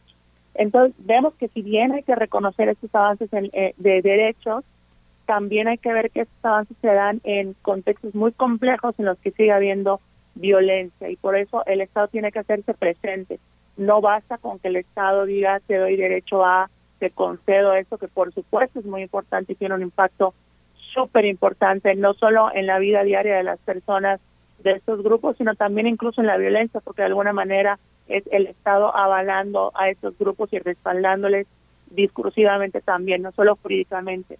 Pero si esto no viene también con una participación más presente del Estado para garantizar su vida e integridad, pues realmente lo que vemos es que no estamos teniendo el paquete completo. Y con las personas con discapacidad, bueno, quiere decir que la verdad en los últimos años, tanto en temas presupuestarios como institucionales, se ha abandonado a las personas con discapacidad, sobre todo pues porque no, eh, en esta administración no solo se ha reducido el presupuesto, cosa que ya venía también en otras, eh, sino que tampoco el organismo especializado en la materia pues ha funcionado ni ha sesionado en este sexenio. Calicho Escofie, me voy a seguir contigo y después voy con Silvia Chica para temas de, seguridad, pero me gustaría seguir jalando un poquito más los hilos de lo que hace un momento eh, planteaba Miguel Ángel Quemain eh, en, en, términos de cómo se realiza un informe como este, un poco de la metodología, de los perfiles de quienes son consultados, también instituciones, por supuesto, está el INEGI, eh, consultados para, para este informe, porque en ese contexto, en el mismo contexto, él hablaba de las noticias falsas, por ejemplo, pero yo lo pongo en términos de la polarización que vemos o del debate que vemos, al menos en dos bandos, hay, hay más, pues, pero destacan dos bandos eh, sumamente polarizados en México, cada cual asegura tener, eh, digamos, al que está enfrente, mm, eh, aseguran que no está entendiendo nada, vemos visiones totalmente contrapuestas. ¿Cómo, ¿Cómo se ve este informe, su metodología, quienes son consultados en el marco de esos, pues, de esos sesgos para, para, la, para la realización de este informe. Calicho, ¿qué nos puedes compartir al respecto? Bueno, em, de entrada hay que partir del hecho que el país ya estaba polarizado desde años pasados. No, eh, yo creo que pues se ha hablado mucho de que el actual presidente polarizó al país, pero yo creo que eso es incorrecto en varios términos. Yo creo que el país ya estaba polarizado, más allá de que hayan figuras que puedan de alguna manera eh, pues ser referidas como las originarias o las que de alguna manera se aprovechan o, ven un nicho para eh, pues para crecer políticamente y que no pondría solo al presidente realmente eh, yo creo que si no no vemos ese panorama de cómo estaba el país antes y no podemos entender cómo está ahora evidentemente lo que estamos viendo es un momento de ruptura muy muy fuerte. Por un lado por que hay esa resistencia a volver a los grupos y ciertas dinámicas que habían antes de esta administración, pero por otro lado también esa resistencia a varios cambios e inacciones que está teniendo esta administración, tanto en temas como la militarización, temas como pues el desmantelamiento institucional eh, en nuestro país. Recordemos que pues todo el presupuesto se está yendo al tren Maya, básicamente, ¿no? Eh, también a Dos Bocas, al aeropuerto, pero principalmente al Tren Maya. Eh, y por otro lado también pues el, tema de que hay muchas cosas que siguen igual y que si bien no es de esta administración el origen, pues eran cosas que supuestamente iban a cambiar. Entonces, es verdad que hay un momento de tensión eh, social muy fuerte en el país. Es un hecho que también estamos en un contexto pues en que hay mucha desinformación. Eh, el ejemplo más claro es el COVID, ¿no? Vemos cómo eh, todas las personas que hemos que visto que familiares o amistades cercanas eh, pues caen en, desinformación que fácilmente circula en redes sociales y en distintos medios eh, hoy día. Eh, eso no, no alienta para nada al debate público, puesto que contamina. El problema, y ese es uno de los grandes debates, es qué entender por noticias falsas porque si empezamos a sancionar las noticias falsas, digamos, desde una forma institucional estatal, ¿dónde está la línea entre qué es lo que consideran noticias falsas y una opinión que puede ser incluso errada, podemos considerarla injustificada, no fundamentada, pero que tampoco debemos estar en censurar. Entonces es un tema pues bastante complejo y delicado. Yo creo que justamente, insisto, yo estoy totalmente de acuerdo que el informe, pues realmente es un informe no de México, sino del gobierno federal. Eh, incluso sabría que está más centrado en el Poder Ejecutivo, no por esta administración, eso es algo que en general es una constante los informes de Human Rights, independientemente del país y del sexenio en el caso de México, pero también habría que ver otros informes de organizaciones eh, mexicanas, otras organizaciones internacionales que apuntan en términos generales a los mismos eh, lineamientos, pero también con muchos matices. Por ejemplo, el tema de libertad de expresión, pues por supuesto que hay muchos matices a nivel estadual, ¿no? En los estados y mucha de la violencia que se genera en contra de periodistas es eh, precisamente por actores estatales, ¿no? Muchos de los periodistas asesinados, agredidos, vienen por amenazas pues locales, porque al final del día, pues a ciertos políticos, ciertos actores, lo que les importa es cuando la noticia impacta en el entorno cercano, si sale pues a nivel internacional a lo mejor les importará, pero no tanto como cuando impactan en, en el entorno más cercano. Entonces vemos que el periodismo de de base de terrenos como el más expuesto. Y cuando se expone a los periodistas, y acá digamos que me regreso, no, no, no me estoy alejando, eh, cuando se ataca a los periodistas también se ataca la posibilidad de tener un debate público más sano, caliente, a que no que pensemos igual, las diferencias siempre van a haber y creo que eso no hay que tenerle miedo como, como país. O sea, el tema de los desacuerdos y de las diferencias siempre deben ser pues bienvenidas porque son inevitables. La cosa es cómo hacer que esas diferencias no impliquen la destrucción de la otra persona ni física ni simbólicamente, ¿no? Eh, cómo hacer que bien que el presidente o cualquier otro funcionario le dé un derecho, su derecho de réplica y más yo diría incluso su obligación de contestar y de aclarar, eh, sin meterse con la persona del periodista, ¿no? Porque no estamos debatiendo a una persona, no estamos debatiendo hechos públicos. Y como hechos públicos, pues lo único que entra en el debate son argumentos.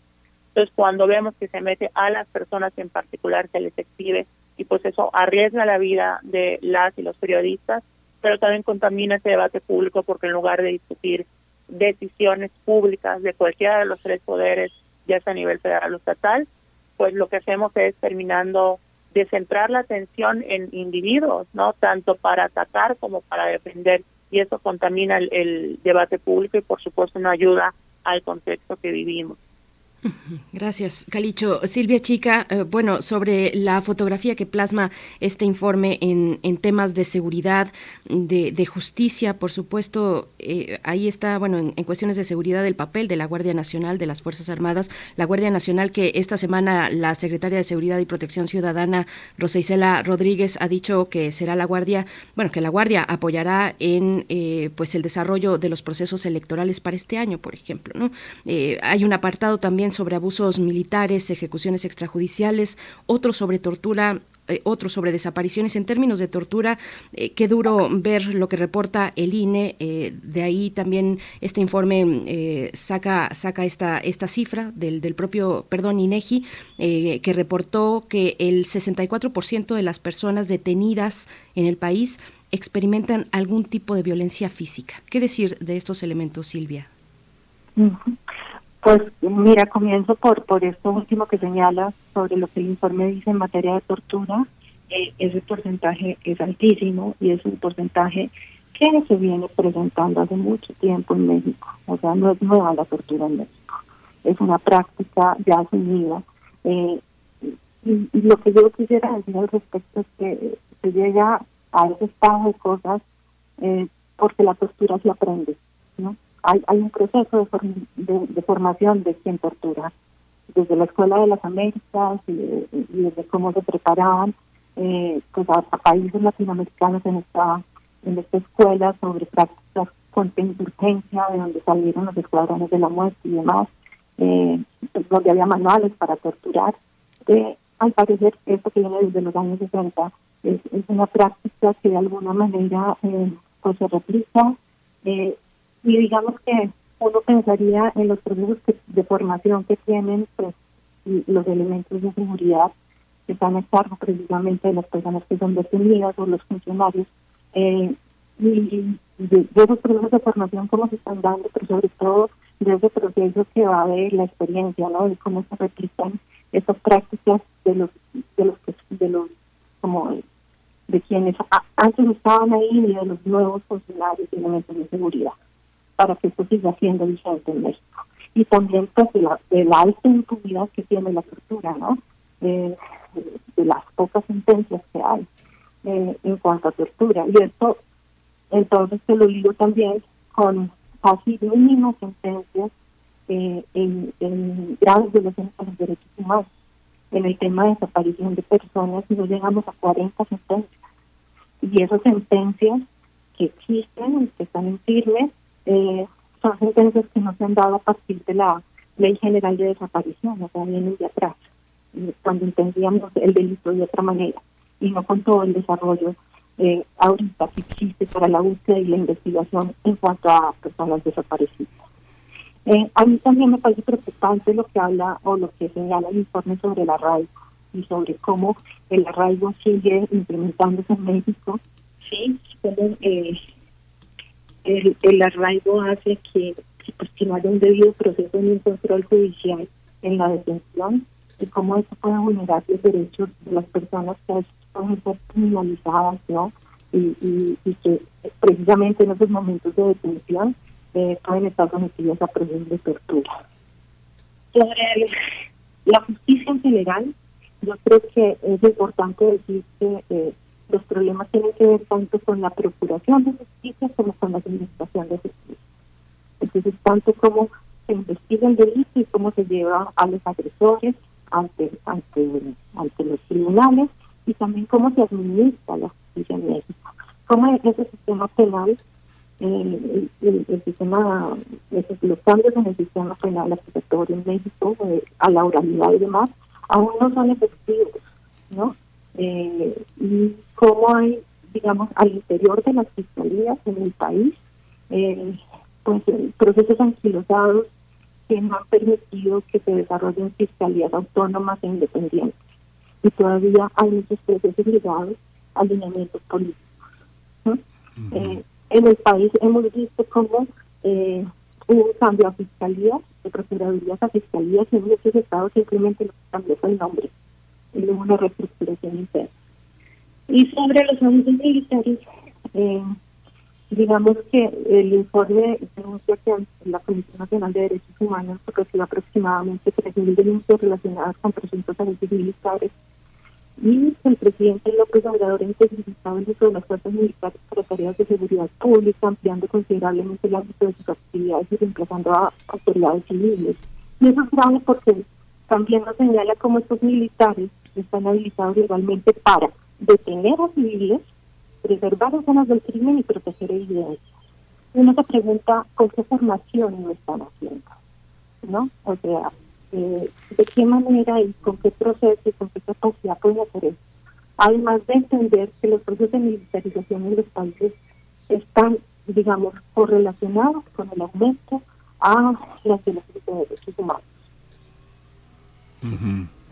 Silvia Chica, bueno, me sigo también contigo porque fíjate que bueno, en, en, algunos de los informes que están dedicados a América Latina, este curiosamente hay una, hay una visión eh, muy crítica sobre los juicios por abusos del pasado. En el caso de Argentina, de Chile, de Uruguay, de Paraguay, hay una, hay una visión. Cuando llegamos a México, el tema de la justicia, de la tortura, de la militarización, de las ejecuciones extrajudiciales, tiene y del sistema judicial tiene también sus matices, como bien decía Calicho Escofié, muchos de los caminos conducen, todos los caminos en México conducen a la fiscalía. ¿Qué hacer con esta parte de los delitos? Eh, sobre el pasado, hay una visión sobre lo actual, pero es curioso como en el conjunto de América Latina hay países que son francamente señalados por la presencia de los militares, este, sabemos quiénes son, Videla, Pinochet, todo el conjunto del Cono Sur, pero en el caso de México, ahora que Echeverría, Luis Echeverría, el expresidente, cumplió 100 años, ah, hubo toda una serie de reflexiones en torno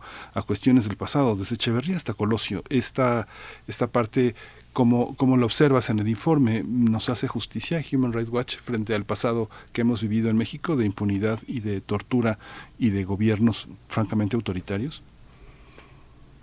Pues a ver, en el, en el informe no, pues no se eh, profundiza en este tema, eh, es que realmente es como, como una fotografía muy general y muy eh, del momento y no se hacen estas conexiones con la historia. Eh, pero déjame decirte ahí lo siguiente y es, mm, yo creo que porque me dice se puede hacer eh, con la creación de la Comisión de la Verdad para la Guerra Sucia. Eh, uno, uno tiene esperanzas, ¿no?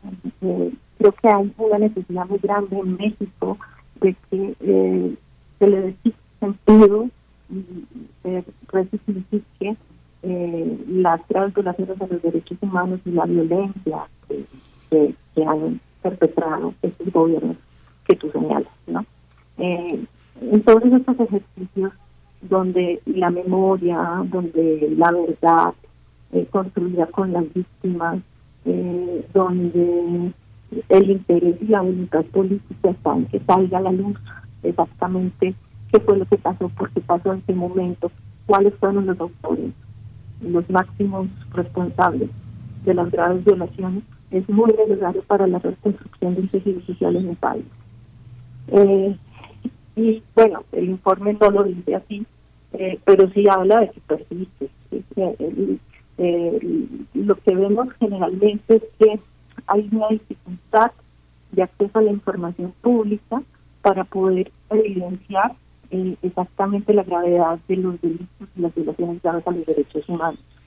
Eh, hay, hay opacidad generalmente en los informes del gobierno cuando se trata de informes de seguridad, cuando se trata de cifras, de datos, a veces se presentan de manera desordenada.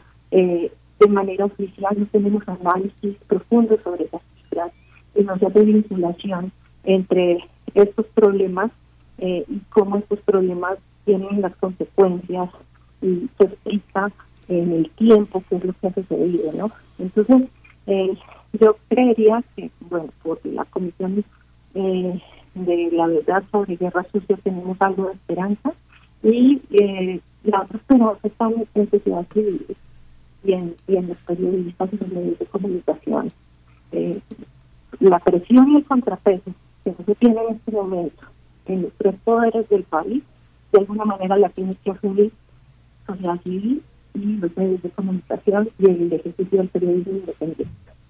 Uh Caliche eh, a lo largo de tu trabajo en los últimos, eh, los últimos años has dedicado un, un, espacio de reflexión muy importante tanto a la, a la vivienda y medio ambiente, a la vivienda y la salud, a la vivienda y la igualdad. Este, en, este, en este informe, ese trenzado, pues no es tan específico, pero quisiera un poco que, eh, que nos comentaras. Este, este año has publicado un libro sobre, sobre este tema que, que, que, está, que, está, que es tan importante. ¿Cómo observas en este momento eh, la observación, la observancia sobre el manejo de la pandemia y que está ligado a lo que tú has expresado desde hace ya mucho tiempo, eh, vivienda, igualdad, eh, este, justicia social, eh, ambiental en ese sentido, un poco que abordaras este tema, eh, Caliche. Claro que sí, eh, pues la verdad es que el manejo de la pandemia en México en cuestión de vivienda ha dejado, bueno, no muchísimo que decir, sino todo que dejar, tan es así que ni siquiera en el debate público eh, pues hemos vinculado que la vivienda es una política que tiene que adoptarse para atender la pandemia. Eh, desde el inicio de la pandemia, el relator especializado de la ONU para ese derecho apuntó a que los gobiernos tenían que hacer distintas medidas para evitar que los desalojos impliquen tanto personas en situación de calle como eh, aumentos en los contagios y en la mortalidad. De hecho, hizo un llamado a adoptar medidas como son las moratorias de desalojos. Eh, distintos países del mundo adoptaron medidas de todo tipo, tanto dando subsidios a las clases más bajas para que pudiesen seguir pagando la renta durante la, el paro económico por la pandemia, sobre todo en 2020, o incluso con moratorias de desalojos y otras medidas para evitar eh, situaciones de calle y aumento de los contagios. Y estamos hablando de países con distinta, distinto grado de capacidad económica, eh, distintos sistemas jurídicos, distintos sistemas de gobierno, eh, gobiernos de todo el espectro político, desde la extrema derecha a la extrema izquierda, es decir, una variedad de países como Estados Unidos, Nigeria, Sudáfrica, India, Alemania, España, Francia, Italia, eh, Colombia, Costa Rica, eh, Australia, Nueva Zelanda, Canadá. Eh, es decir, vemos que realmente en todo el mundo se estuvieron adoptando medidas de este tipo y en México no se adoptó ninguna medida, ni a nivel federal ni a nivel estadual. Eso a pesar de que instancias académicas como por ejemplo la Duke University el año pasado confirmó que los desalojos durante la pandemia eh, aumentaban la mortandad en un 11% y que tomar medidas para evitar que la gente sea desalojada, ya sea a través de subsidios, ya sea a través de, moratorios o cualquier otro mecanismo, podía reducir en 11% la mortandad. Y en México no se adoptó ninguna medida, ni a nivel local ni a nivel eh, federal. En ese sentido, pues vemos que es un área que pues pasó de largo, que se consideró menor cuando realmente era muy imprescindible, digamos, para atender esta emergencia por, por COVID-19. También por el tema de acceso a servicios, ¿no? Cuando nos dicen quédate en casa, eh, no solo está supeditado al poder tener una casa donde quedarte, sino también el, al acceso a, servicios básicos como el agua. ¿Qué pasa con los asentamientos informales precarios del país, donde muchas veces no tienen acceso al agua? Estamos hablando de colonias completas sin acceso al agua y pues sabemos precisamente también que el agua es indispensable para el tema pues de hacer las medidas básicas para, para el manejo de, eh, sanitario. Y por último, una reflexión que creo que es muy importante. Mientras siga habiendo más deforestación por especulación inmobiliaria, eh, digamos, para hacer más edificios, no para que la gente viva, sino únicamente para especular, y además que el Estado no retome sus responsabilidades de planeación urbana, de control de crecimiento de las ciudades, pues mientras más aumente esa deforestación, más riesgos van a haber de que haya otra pandemia como esta. Recordemos que una de las principales causas por las que salen nuevos virus de este tipo que trasladan de animales a seres humanos es por la deforestación y otro tipo de afectaciones ambientales que hacen que los animales empiecen a tener como más contacto con los seres humanos, dando más posibilidades, animales silvestres me refiero, dando más posibilidades de la mutación de esos virus. Entonces, si hay una relación entre la deforestación y pues en México una de las causas principales de deforestación es justo el desarrollo inmobiliario sin control y sin eh, planeación por parte de las autoridades que se han hecho un lado en esta materia. Precisamente las políticas de cambio climático es otro de los apartados del informe. Lo enfocan un poco en la producción de, energía, también en la iniciativa de Sembrando Vida. Nos quedan un par de minutos, unos tres minutos para cada quien, para, para cerrar, para dar un comentario de cierre. Tal vez a mí me gustaría proponerles eh, sobre, igual sobre, sobre COVID, pero en su impacto diferenciado eh, de, de esta pandemia. El informe repasa el tema, por ejemplo, de las escuelas de los niños y las niñas, de las personas con bajos recursos frente a esas necesidades de una escuela en línea, todo lo que implica, eh, también personas con discapacidad. Habla poco del, o, prácticamente nada, muy poco del impacto de la pandemia en las mujeres, pero sí dedica un apartado especial a los derechos de las mujeres, la violencia por cuestión de género. Eh, y, de nuevo, el día de ayer, Rosa Isela Rodríguez reportaba en la conferencia matutina que en diciembre del año pasado, 2021, se registró una baja del 7% en el delito de feminicidio con respecto al mismo mes de 2020, es decir, 7% eh, menos que en diciembre de 2020. ¿Cómo, ¿Cómo lo ven? A manera de comentario de cierre, Silvia Chica, por favor. Sí, gracias. Sí, mira, el, informe habla de, del pronunciamiento de las edades en el 2018, si no estoy mal que dice que existe persistencia de patrones de violencia generalizada contra las mujeres en México, incluyendo la violencia sexual. Eh, profundizando en eso, eh, en México, por ejemplo, no hay eh, tenemos prescripción de los delitos de violencia sexual. O sea, después de seis años, si no se denuncia el, el, abuso sexual, la violencia sexual contra una mujer, prescribe y no se puede hacer nada frente al abusador, frente al agresor. Eh, además de esto, sobre, eh, sobre violencia contra las mujeres, eh, pues obviamente el indicador que, tenemos todo el tiempo en la agenda es el indicador de los feminicidios. Pero hemos visto en, el, en el trabajo desde sociedad civil como en muchos estados los feminicidios son tipificados como homicidios dolosos. ¿sí? Y entonces las cifras no son reales. Y le puedo decir con fundamento sobre Guerrero, por ejemplo donde hemos visto casos de los colectivos de familiares de personas desaparecidas que encuentran a las mujeres, hacen los hallazgos de los cuerpos de las mujeres, al hacer esos hallazgos se encuentran con un feminicidio y luego esos feminicidios son tipificados, reportados, investigados como homicidios dolosos. Y esto es gravísimo. Eh, entonces, hay eh, tenemos unas cifras eh, en crecimiento, porque los reportes del Secretariado de Seguridad Pública sobre diferentes delitos contra las mujeres muestran el crecimiento de estos delitos y más se han intensificado en pandemia, ¿no? Eh, por causa de la violencia intrafamiliar y por causa de tener el agresor en casa. Eh, pero a, pesar como de estas cifras y a pesar de demostrar como la tendencia a la alta, todavía sigue siendo muy insuficiente el reporte y el trabajo de las autoridades para dimensionar el problema.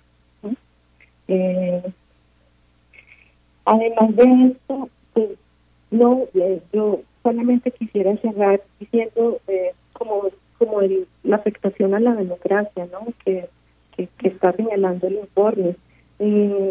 para que exista democracia se necesitan tribunales independientes, medios de comunicación libres, legislaturas sólidas, un sector de sociedad civil fuerte y poder tener escrutinio público y rendición de cuentas por parte de las autoridades y fundamentalmente la defensa de los derechos humanos.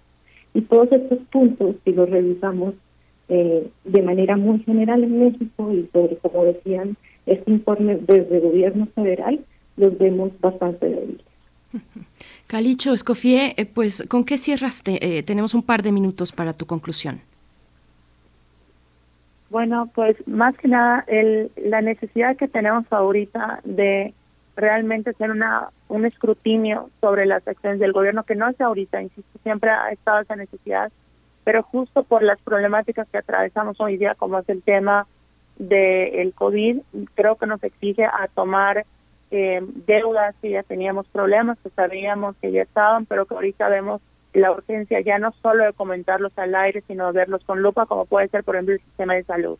Eh, si pasa la pandemia, no por eso los problemas de salud en México van a estar resueltos y no por eso va a estar saldada la deuda de ver cómo hacer de este sistema de salud un sistema que realmente se apegue a lo que la Constitución promete, que sea un sistema que realmente sea gratuito, accesible, que tenga el presupuesto y el personal suficiente. Y acá yo creo que una un aspecto que que quizá el informe no no, no abordó, digamos, los, informes de Human Rights suelen enfocarse sobre todo a graves violaciones a derechos humanos, eh, pero sí otros informes de otras instancias y otras organizaciones eh, pues han apuntado al tema del presupuesto, ¿no? Entonces, creo que tenemos que ver el presupuesto como un asunto de derechos humanos porque las instancias de gobierno no pueden operar sin presupuesto. Cuando hablamos ahorita de la fiscalía, como este punto presente en casi todos los temas o en todos los temas, eh, uno de los problemas de la, de la fiscalía es la falta de recursos muchas veces. Por supuesto que hay corrupción, por supuesto que hay falta de, de, independencia en muchas fiscalías estatales, pero el presupuesto es un factor muy importante. Si no hay personal suficiente, si no hay presupuesto suficiente, ni la fiscalía con la mejor voluntad va a poder accionar. Entonces, cuando vemos que hay un gobierno que sea esta administración o pasadas o futuras, que no eh, priorizan el fortalecer institucionalmente, pues realmente no están entendiendo cuál es el problema y si además se desmantela el presupuesto público, pues peor tantito. Entonces creo que esta pandemia también debe ayudarnos a llevar esas reflexiones en el debate público. Pues muchísimas gracias, Calicho Escofié, eh, directora del Centro de Derechos Humanos de la Facultad Libre de, Derecho de Monterrey, Silvia Chica, directora del Instituto Mexicano de Derechos Humanos y Democracia. Muchas gracias a, las dos por esta mañana con, de, tanta, de tanta lucidez y tanto compromiso. Muchas gracias. Despedimos a la radio Nicolaita. Nos escuchamos el próximo lunes de 8 a 9 de la mañana. Quédese aquí en primer movimiento. Regresamos en un par de minutos. Síguenos en redes sociales. Encuéntranos en Facebook como Primer Movimiento y en Twitter como arroba PMovimiento. Hagamos comunidad.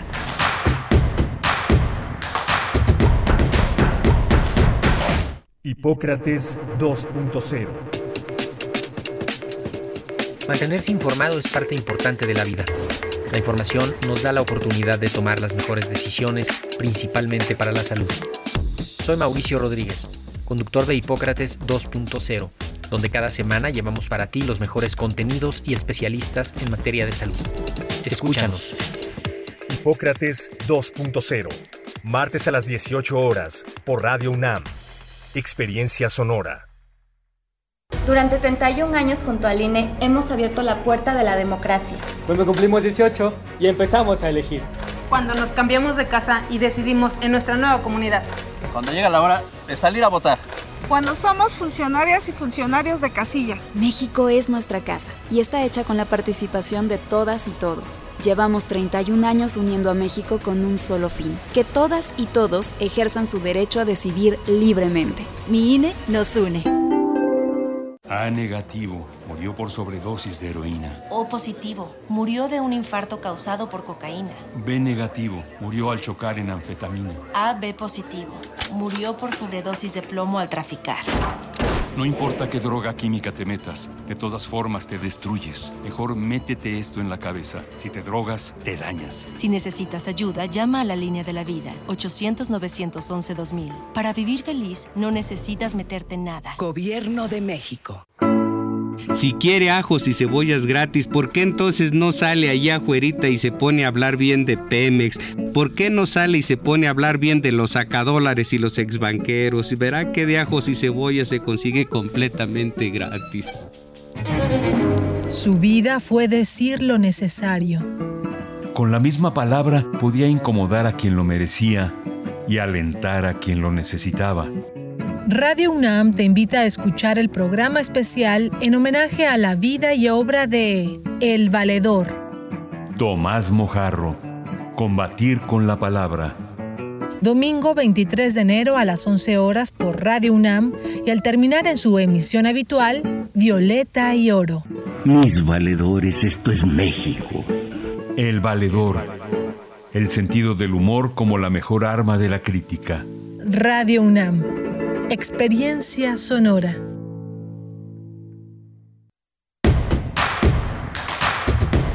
Encuentra la música de primer movimiento día a día en el Spotify de Radio UNAM y agréganos a tus favoritos.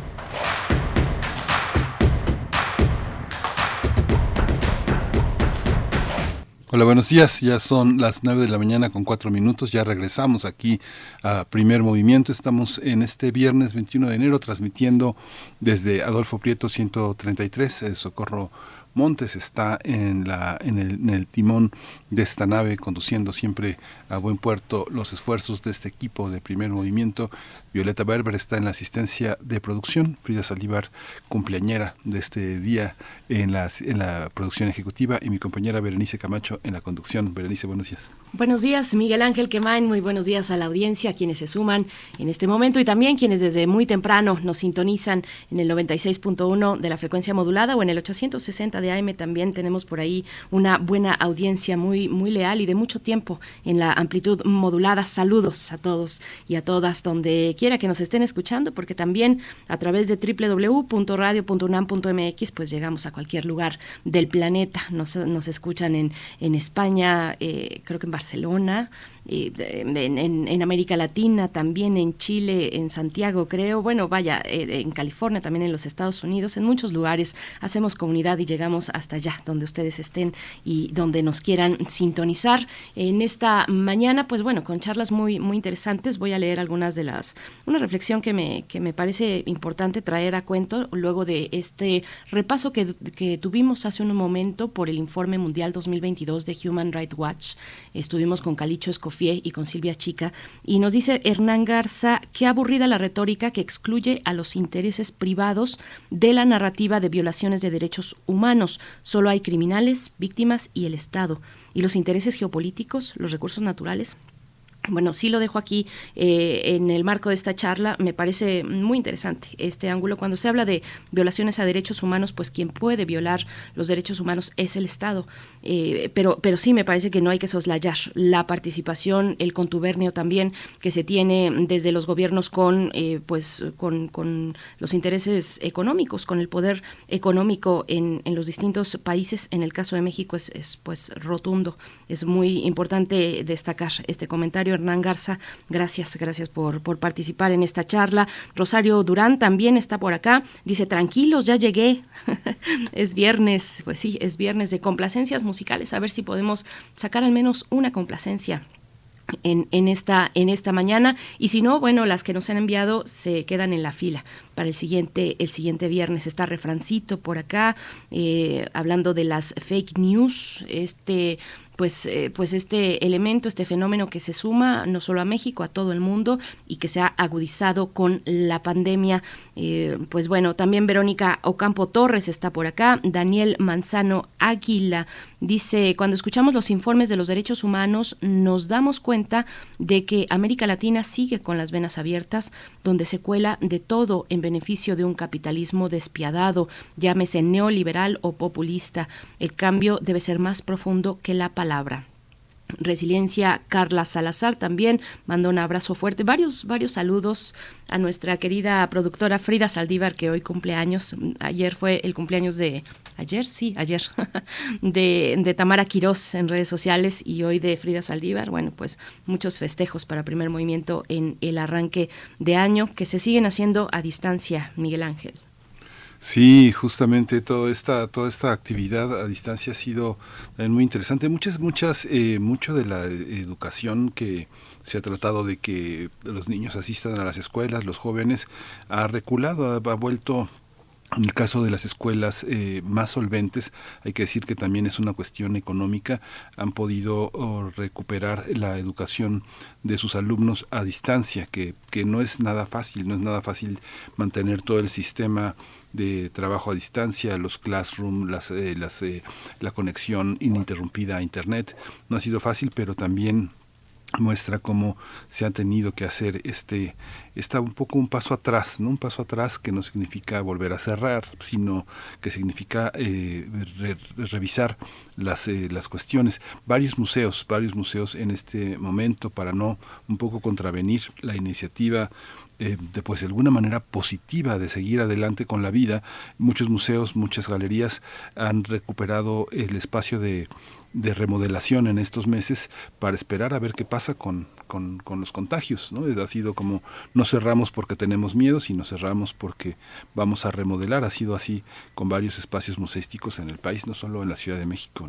Sí, es lo que se reporta ya en esta semana para el caso de la capital, como dices, el cierre de algunos museos en Ciudad de México. Y pues bueno, esta cuestión de, la educación, del regreso a las clases, donde de verdad hay que hacer un reconocimiento reiterado, por supuesto, al personal de, salud en primera línea, y, pero también ahí a los docentes, a las y los docentes en México que, que han hecho un trabajo de verdad de muchísimo esfuerzo, un trabajo extraordinario desde el principio del, del, pues del encierro eh, y, que, y que lo han, lo han dado todo. Y ahora con el regreso a clases presenciales también yo me preguntaba el día de ayer, pues con qué elementos cuentan los eh, docentes en este país para hacer frente, por ejemplo, a las cuestiones de salud mental que se dan entre los chicos a causa de la pandemia. Me parece que es un tema que, tenemos que, que, seguir tomando en cuenta eh, eh, la cuestión de la salud mental en general, en la población en general, pero ahora que se expresa en las aulas también, donde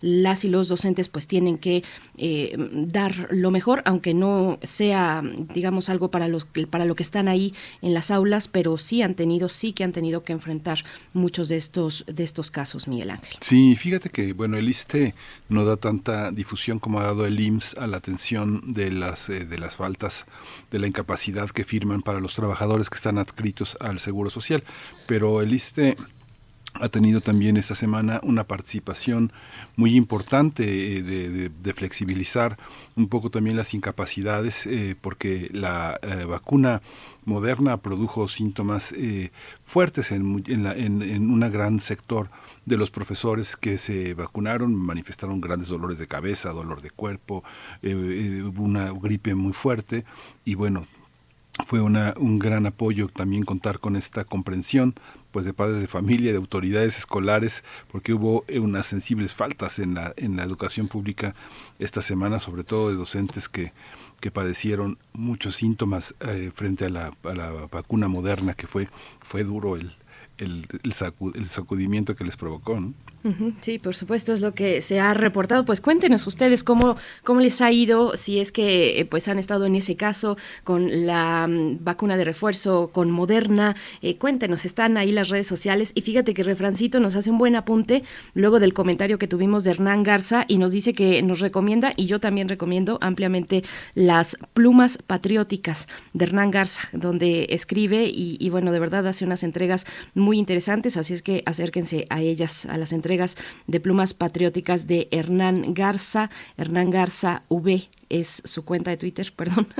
bueno, no sé si, si cometo un error al, al poner aquí tu, tu, cuenta de Twitter, Hernán, es con ese propósito solamente para difundir un trabajo reflexivo que haces desde las, las plumas patrióticas. Pero bueno, nos vamos ya con la poesía necesaria y después en la mesa del día, la, pues que, que en realidad es una recomendación musical y una manera de iniciar el fin de semana. Crónicas de la pandemia es el disco, eh, un disco que ha dedicado Alejandro García Villaló mejor conocido como Virulo, que ha dedicado a la pandemia, canciones sobre la pandemia con ese humor que le caracteriza. Eh, Alejandro García Villaló es músico y humorista cubano, pues muy conocido seguramente por todos ustedes, y estará el día de hoy y mañana también presentándose en el Teatro Bar El Vicio con estas crónicas de la pandemia. Así es que para llegar allá, vamos antes con la poesía necesaria. Vamos.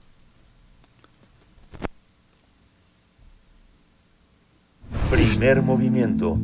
Hacemos comunidad con tus postales sonoras. Envíalas a primermovimientounam.gmail.com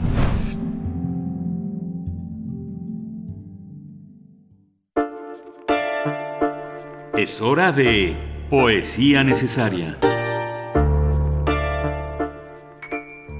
El pasado 9 de enero, antes de que nosotros volviéramos en vivo aquí a, la, radio, eh, y por eso también no tuvimos en ese momento oportunidad de reportarlo, de compartir con ustedes, pero ese 9 de enero eh, ocurrió el fallecimiento del poeta Eduardo Cerecedo, eh, originario de Tecolutla, vivía en Ciudad de México, avecindado en Ciudad de México desde hace mucho tiempo, fue profesor de esta casa de estudios en la FES Iztacala y también un tallerista en distintos espacios culturales en los faros, por ejemplo. Ahí también estuvo em, a cargo de un programa de radio en, el, en Radio Faro, eh, Memoria y Celebración, vuelo de palabras, en el 91, 90.1 de la frecuencia modulada, eh, y se dedicó desde muy joven a la, a la docencia, a impartir talleres, a ser promotor de, eh, de la cultura, de la literatura, sobre todo de la literatura contemporánea. Fue colaborador en distintos espacios de es el caso de Sábado, el suplemento cultural de Uno más Uno, y, lo hizo así eh, en, distintas revistas como crítico literario. Eh, mereció también varios premios, entre ellos el Alichu Macero en el año 2011. Y pues bueno, este, ah, bueno, también otra nota importante es que su obra también se ha publicado en literatura UNAM. Es el caso de Soplo de Cenizas, que podemos encontrar una muestra de eh, precisamente de Eduardo Cerecedo en literatura UNAM. Y este poema forma parte de su última colaboración, eh, una colaboración de hace unos meses para Círculo de Poesía y se titula Levar Anclas. Que descanse en paz Eduardo Cerecedo, profesor de esta casa de estudios, promotor de la literatura. Vamos con Levar Anclas. Un hilo de mercurio la memoria, flota en el ambiente la ciudad, un aire del golfo bajo el salitre, embiste de élitros la noche, su follaje entre lo que digo y la memoria, desde ella levo anclas del silencio. Intenso olor de mar al, al golpeo de dique que el malecón envuelve con aire de las siete de la mañana del nuevo día.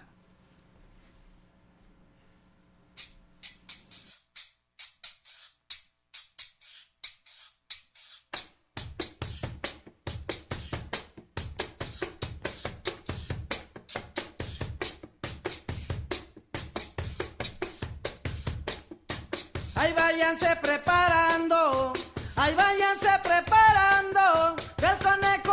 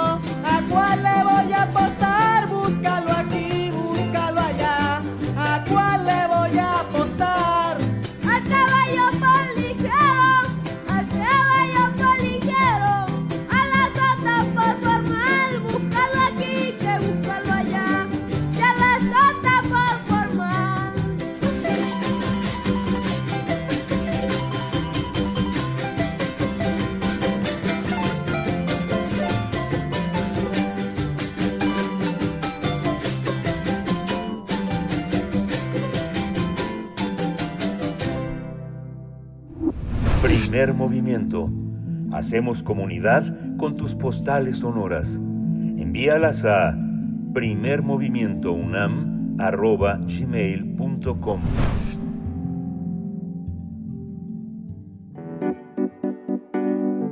La mesa del día.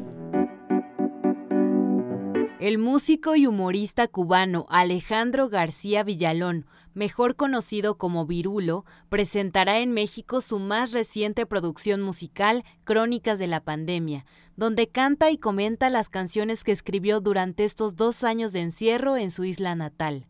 Se trata de un show donde Virulo dará a conocer las canciones de su nuevo disco, Además, el músico y humorista ofrecerá un homenaje al percusionista Rolando Valdés, su inseparable amigo, quien falleciera recientemente por secuelas de COVID-19. Virulo ofrecerá dos presentaciones los días martes 21 de enero a las 21.30 horas y el sábado 22 a las 19.30 horas en el Teatro Bar El Vicio, espacio que sigue trabajando con solo el 45% de su capacidad, con un aforo máximo de 70 personas y con todas las medidas de seguridad. Los boletos para las dos presentaciones de Virulo se encuentran disponibles en la plataforma Boletópolis. Conversaremos con Virulo sobre su más reciente producción musical Crónicas de la Pandemia. Nos acompaña Alejandro García Villalón, músico y humorista cubano, mejor conocido como Virulo. Bienvenido. Querido Virulo, te damos la bienvenida a Radio UNAM, a Primer Movimiento. Gracias por venir, eh, por estar aquí y ponerle un poco de sabor a las reflexiones pandémicas. Bienvenido. Muchísimas gracias, gracias por la, por la invitación. Un detallito solamente, es el viernes 21, o sea, hoy. Hoy es la primera presentación en el Teatro Bar El Vicio y mañana hoy viernes 21 y sábado 22. Allá iba, me ganaste ese dato, qué bueno que lo aclaramos. Efectivamente, hoy viernes 21 y mañana sábado 22 Teatro Bar El Vicio para presentar crónicas de la pandemia. Pues cuéntanos cómo surge este, este material, dónde te agarró la pandemia y cómo se realizó este, este material discográfico. Bueno, yo estaba en La Habana, estaba escribiendo un libro que se llama Mis Memorias, olvida y se nos vino encima la pandemia y, pues me quedé allí encerrado como todo el mundo, estábamos en cuarentena. Y el presidente de GREM, una compañía disquera muy importante de, de Cuba, que además es mi amigo de la infancia, me dijo, ¿por qué no haces algo que tenga que ver con, con lo que está pasando con la pandemia? Y entonces escribí una canción que se llamó Dale Candela, una canción un poco es un juego con, todas las teorías que habían cuando empezó la pandemia, que si fue un murciélago que metieron en una sopa y que no estaba bien cocinado y que los chinos se lo comieron. Y entonces esto surgió el, el, virus este. Y entonces hice una historia humorística con, con esto. Después vino una invitación que me hizo el cubano Buena Fe, que es un muy popular en Cuba, a participar en un programa de radio. Y yo estaba elaborando una canción que se llamaba Pórtate Bien, era una canción eh, dedicada justamente a eso, a, pedirle a la gente que se portara bien, que pusiera la, su tapabocas, que el cubrebocas, que pusieran, eh, que mantuvieran la distancia y todo esto es lo, lo que había que cuidarse porque por supuesto en Cuba, en todas partes, la gente es muy indisciplinada y hacía lo que parecía. Y entonces hice esta canción de Póstate Bien, la grabé con el tuvo Buena Fe y tuvo muchísimo éxito, lo que menos yo me imaginaba a esta, altura de mi vida estar en lista de éxito de, esta, de, de, nada, de la radio, de la televisión, se hizo un videoclip.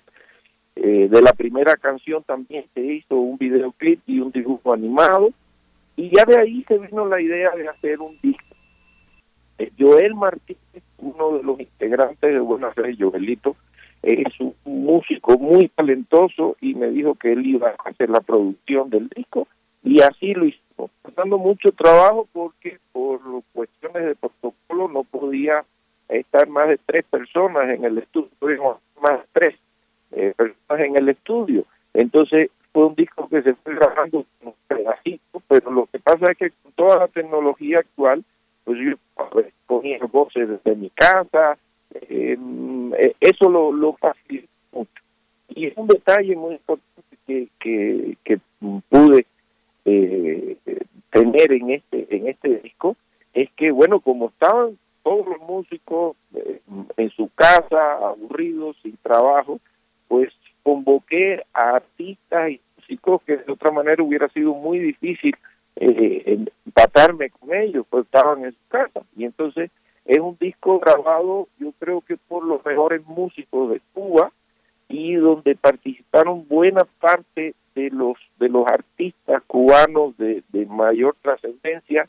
Eh, está en este disco desde la Orquesta Sinfónica Nacional el Coro Nacional eh, dirigido por Dina Guerra eh, Pancho Amat el mejor tercero del mundo es decir la, la, el lujo que, que, que me di en este disco hubiera sido muy difícil dármelo en otro momento que no fuera eh, de este de la pandemia. Y entonces bueno estoy muy satisfecho con el trabajo profesional del disco quedó muy bien grabado quedó muy muy buenas interpretaciones de todos los invitados y, y es un disco que recorre lo que nos pasó a todos durante estos tiempos de la pandemia en Cuba.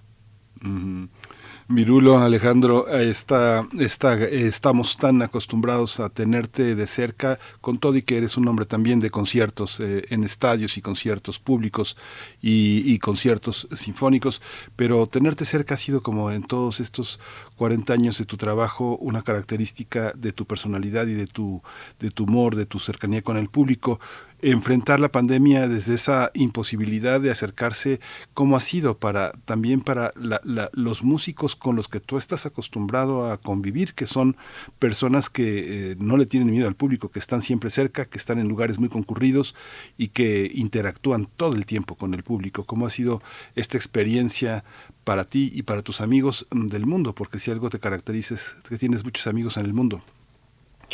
Pues terrible, terrible, esto ha sido terrible para todo el mundo y, y específicamente para, como tú decías, para los artistas, para los músicos, los que estamos acostumbrados a estar en un escenario, a estar eh, compenetrándonos con la gente, entendiendo lo que dice, lo que piensa la gente, las antenas que a uno se le, se le ponen cuando, cuando está presentándose en un escenario para entender qué, qué, cuál es el sentimiento de, de ese grupo humano que tienes delante.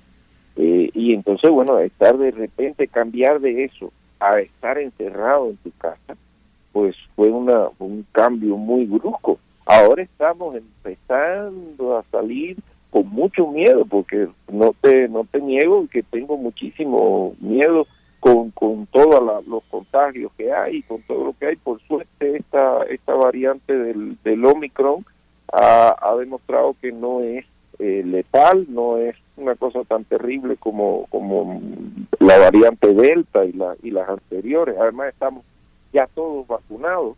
En Cuba tenemos la suerte que, que inventamos tres vacunas y, en este momento el 95% de la población ya está vacunada. Yo tengo puesta mi vacuna y el refuerzo además y, tengo un plan que me dieron allá justamente para, para cuidarme durante la gira, que son unas gotitas que se llaman, eh, eh, están hechas, todas son unas gotitas que me he hecho cada mañana, que se llaman nasalperón, que es, es eh, nasal. Y entonces eh, realmente sí me da un nivel de protección, o por lo menos psicológicamente protegidos, que ya eso es ganancia, ¿no? Alejandro Virulo, vamos, vamos a escuchar, vamos a escuchar un poco de este material, precisamente la canción que mencionabas eh, hace un momento, Dale Candela. Así es que si la quieres eh, presentar, decirnos un poco más de esta composición y volvemos a esta charla con Virulo, adelante. Ah, bueno, pues mira, Dale Candela es una canción que grabé con el Teto Nacional Ignacio Piñeiro. Son los, son, una, digamos que son una, una gloria de la, de la música cubana. Son los autores de, de Échale Saltita, de, de Suavecito, de muchísimas canciones cubanas que seguramente ustedes han escuchado tal vez en su infancia. Eh, y entonces la grabación fue muy complicada de hacerla y videoclip también porque estábamos en plena cuarentena y ya había un equipo de dos personas que nos iban grabando en las casas y después armaron todo esto se hizo un videoclip y se hizo un dibujo animado de Vale Candela. Vamos a escuchar.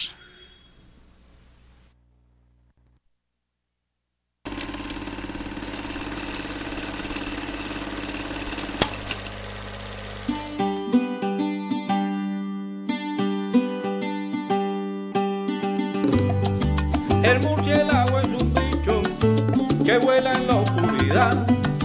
Por eso la gente piensa que está lleno de maldad.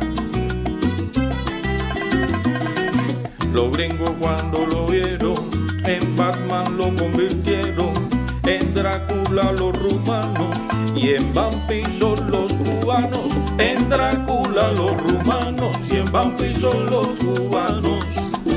Pero resulta que un que pensaba diferente, al murciélago lo echó en una sopa caliente.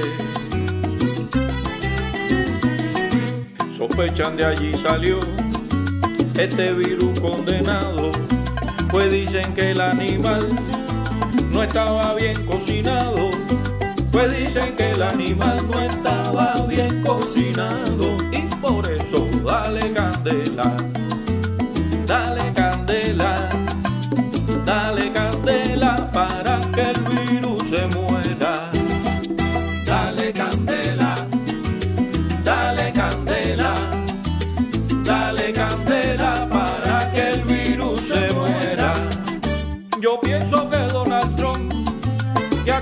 tiene bloqueado, es mucho más peligroso que un murciélago estofado.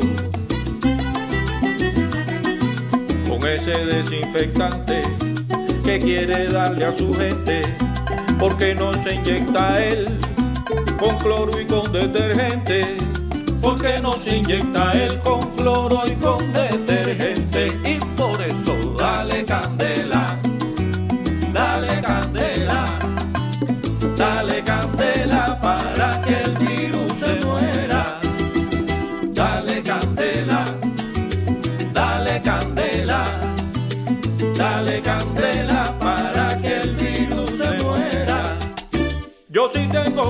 De este virus tan funesto, porque en la tercera edad ya no hay piezas de repuesto. Me quedo en mi apartamento mientras la pandemia pasa y los muchachos del barrio me traen comida a la casa y los muchachos del barrio me traen comida a la casa. El doctor de la familia viene con una enfermera y me dan unas goticas que de verdad están muy buenas. Yo me siento un muchachón cuando esa enfermera viene, por eso como un cañón salgo a aplaudir a las nueve. Por eso como un cañón salgo a aplaudir a las nueve. ¿Qué dice? Y dale candela, candela para que el virus se muera. Dale candela, dale candela, dale candela para que el virus se muera. Oiga compadre, no sea farruco, quédese en casa y póngase el nasoco. Oiga compadre, no sea farruco, en casa y póngase.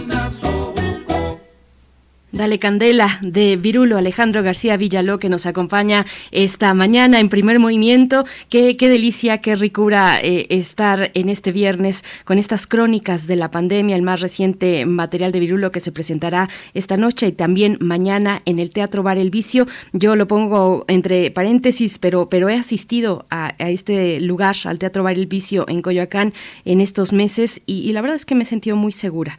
Eh, hay una sana distancia, hay una disposición distinta de las sillas, pero y, de las mesas, en fin, hay todos los cuidados que requerimos para presentarnos con la mayor seguridad a un espectáculo como este que nos da una visión pues bien interesante, bien entretenida y divertida de la pandemia. Y, y Virulo, mm, te pregunto cómo ¿Cómo ha sido, cómo, cómo ha transcurrido la pandemia en Cuba? Cómo funcionaron esos lazos de comunidad, la experiencia del encierro. Por ahí en esta canción dices que los muchachos de la cuadra te llevaban la comida hasta tu encierro. Cuéntanos un poco de esas experiencias que no se alcanzan a ver de pronto en, en pues tal vez en medios de comunicación, pero que están ahí en la comunidad Virulo. Sí, mira, que quería un detallito antes sobre la presentación en el vicio porque eh, por iniciativa de ellos mandaron a hacer unos eh, cubrebocas eh, con los logotipos de, crónicas de la pandemia y, con la con el logotipo de la firma mía y todo eso y se le va a obsequiar un cubreboca a cada uno de los asistentes que vayan en la noche. Me parece una idea muy buena para reforzar la, que hay que cuidarse y hay que mantenernos con el con el nasobuco bueno ahora le decimos en Cuba el nasobuco al, al cubre al tapabocas que se, como se le dice aquí no en Cuba una experiencia muy buena desde hace rato en Cuba tenemos un sistema que es el de médico de la familia. Es en cada cuadra hay un pequeño consultorio médico y un doctor que se ocupa de la salud de, esa cuadra. Y estos doctores iban a vernos a las casas, repartieron unas gotitas que se llamaban Prevengovir, que yo no sé muy bien si funcionaban o no funcionaban, pero a mí me alegraba la vida que me dieran aquellas gotitas y las echar a los ancianos mayores que no podían salir de la casa, que se trataba justamente de que no se fueran a, meter en, en, lugares de, venta de alimentos y, nada de eso, se les llevaba su comida para, sobre todo, hay, hay eh, ancianos que viven solos en su casa. Y entonces esos, esos estaban detectados dentro de la comunidad y había un grupo de, de gente joven, solidaria, iba y les llevaba su comida. Todo esto eh, estuvo auspiciado por el Estado. Yo quiero decirte que, que, por ejemplo, como artista, pues yo he vivido eh, mis últimos 30 años, he estado viviendo aquí en México, en mi familia es mexicana y, y vamos y venimos a Cuba, pero nos agarró la pandemia allí y el Ministerio de Cultura no tenía por qué eh, estarme subvencionando a mí y sin embargo me pusieron un salario y le pusieron un salario a todos los artistas que estuvieron en paro con esto de la pandemia. Eh, digamos, era un salario, no era una, cantidad elevada, muchísimo menos, pero que te permitía sobrevivir. Y, y realmente yo agradezco muchísimo todo el esfuerzo que hizo el Estado cubano, un Estado sitiado prácticamente con las el bloqueo norteamericano, que me parece una de las cosas criminales y estúpidas, como en medio de esta situación eh, eh, universal, tú te vas a, a, dedicar tu fuerza a estar bloqueando un país pequeño que no es una amenaza para ti de ninguna manera solo para complacer a unos que están haciendo negocio con, con el bloqueo, porque es lo que están haciendo. hay una comunidad que hace negocio con el bloqueo. Entonces, eh, yo creo que esa es de las cosas más importantes que tenemos que, que luchar porque desaparezca en Cuba ese bloqueo de más de 62 años. Ya, ya es demasiado, ya es demasiado. Y, y, creo que, que, que, Cuba se merece una, una oportunidad de demostrar si funciona o no funciona el régimen cubano, el sistema cubano, la única manera poderlo demostrar es tanto el bloqueo. Y, que se vea realmente que funciona, que no funciona y que los cubanos nos demos a la tarea de arreglar o mejorar la forma de vida que tenemos. Sí. Pues Alejandro, cuando, con esta, esta reflexión es de, de, gratitud y muy, muy importante en, en estos contextos. Y bueno, qué mejor que tu música. Aquí y Dale Candela, qué, qué, qué hermosa pieza, qué cubana, qué actual, qué contemporánea, qué llena de matices, qué llena de recuerdos y, y de actualidad, además de humor y de esta fina manera de decir las cosas de una manera oblicua, como muchas de las cosas que hacen que nos caiga el, el 20. Vamos a escuchar otra canción, este Cuéntanos un poco de El Colibrí, que bueno, ya de, de, entrada, entrarle al Colibrí significa mucho. Vamos a escucharla, pero preséntala, por favor. Bueno, El Colibrí es una canción que escribí hace muchos, muchos años. Eh, la, la historia que estaba yo con, mi esposa, eh, estábamos en, en, un balneario y decidimos, después de haber leído la, la biografía de Buñuel, que había una parte que, que Buñuel, el, famoso cineasta español, eh, decía de que él y su, y su asistente todos los días practicaban contarte una historia para mantener la, la imaginación fluida, para, para, para, hacer un ejercicio. Y, y entonces nosotros decidimos yo y, y, mi esposa, mi compañera, decidimos imitarlo. Y entonces ella me hacía una historia a mí una noche y yo le hacía una historia a ella otra noche.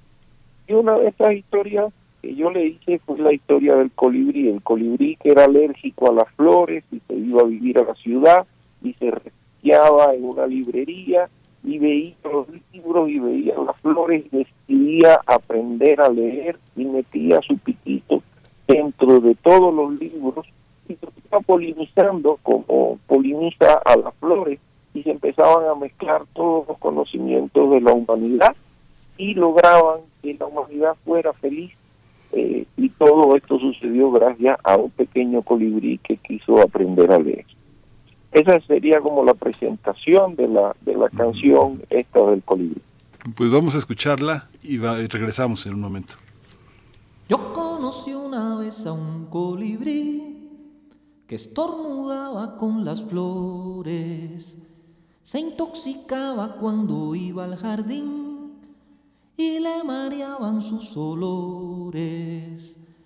Azucenas y vicarias le causaban urticaria, los jazmines y azares problemas estomacales. Al colibrí de tanto estornudar, se le puso el piquito rojo. No pudo más y decidió emigrar con una lágrima en los ojos. Hizo un día sus maletas y se fue de las violetas de su colibrí mamá a vivir a la ciudad en un apartamento gris y todo de cemento.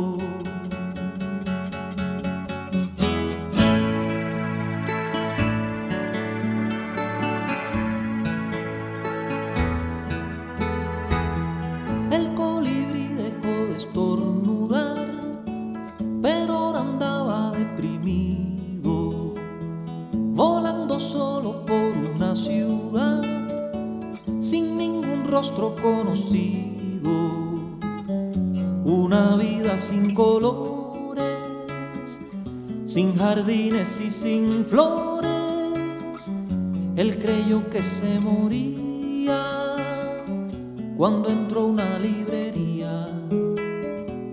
El colibrí de pronto imaginó que eran los libros como flores de muchos pétalos y se asomó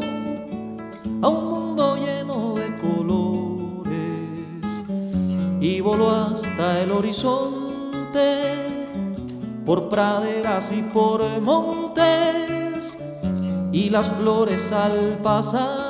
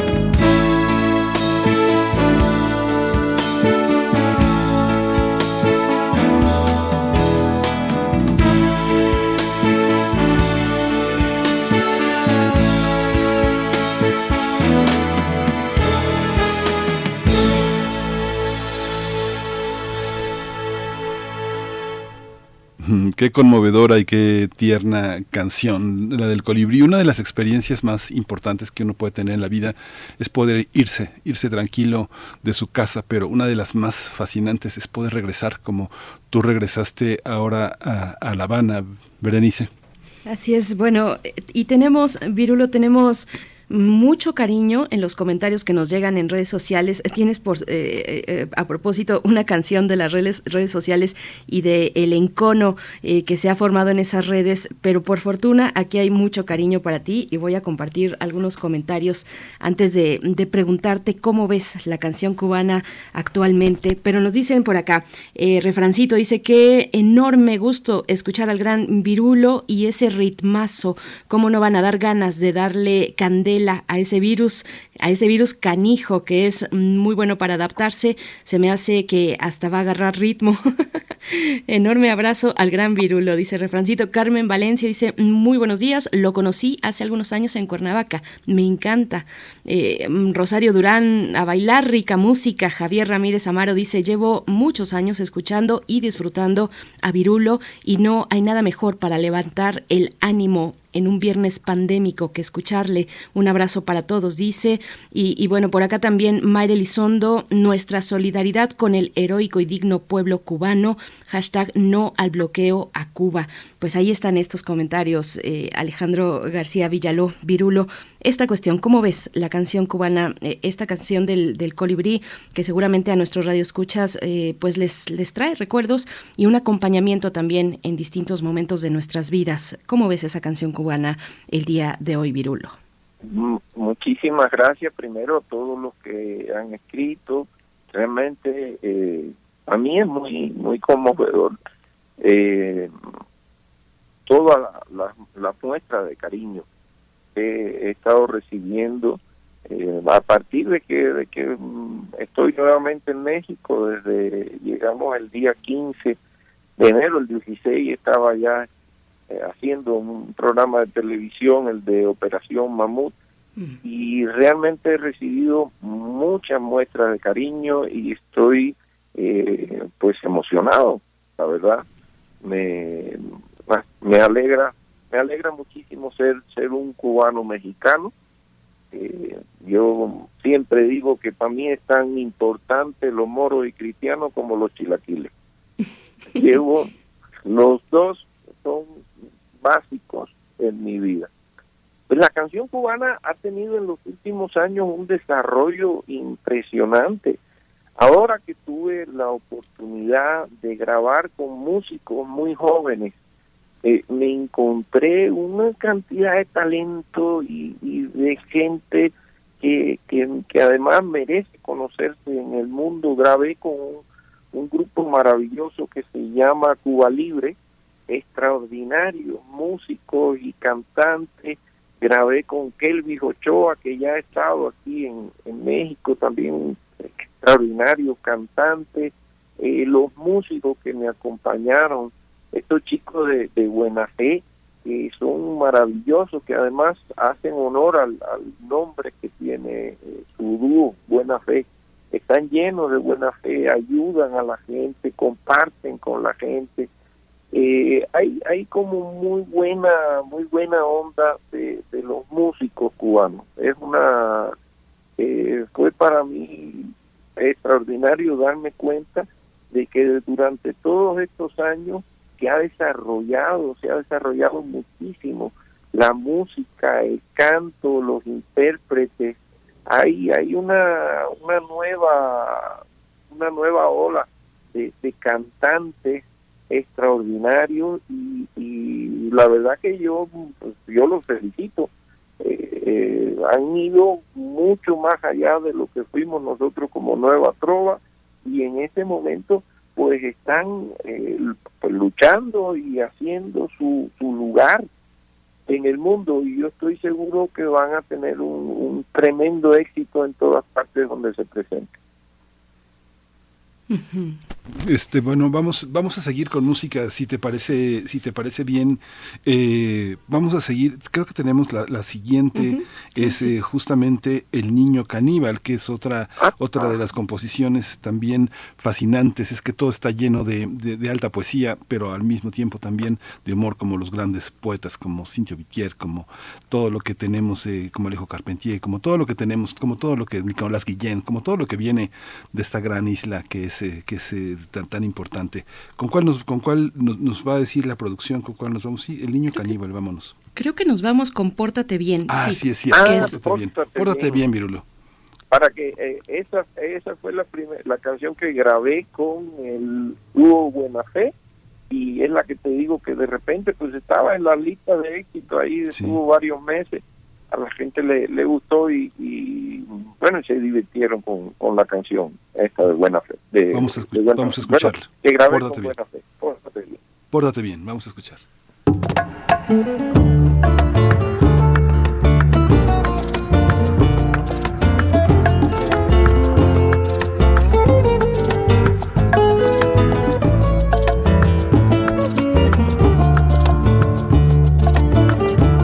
Él se creyó Superman, volando sin nasobuco, y es que tenía este bacán, cerebro de ceboruco. No se lavaba las manos porque era medio cochino y mantener la distancia no le importaba un comino. Pórtate bien, hacer, pórtate bien, mi nena, pórtate bien o quieres volver a la cuarentena. Pórtate bien, hacer pórtate bien, mi nena, pórtate bien, o quieres volver a la cuarentena.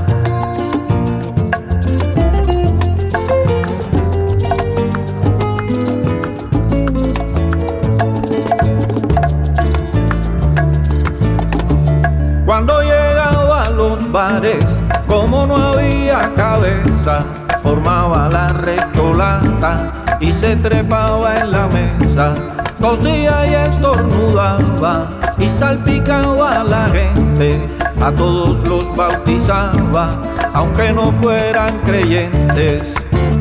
Pórtate bien, hacer, pórtate bien, mi nena, pórtate bien, o quieres volver a la cuarentena, pórtate bien, hacer, pórtate bien, mi nena, pórtate bien, o quieres volver a la cuarentena.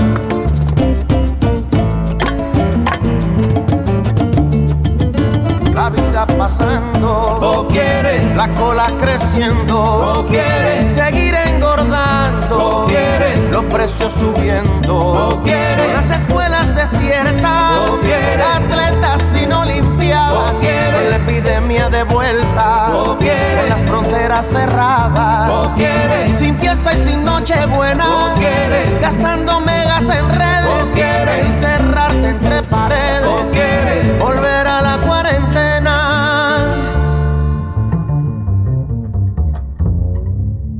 El virus sigue allá afuera y tú en vez de combatirlo, actuando de esa manera, te encarga de repartirlo.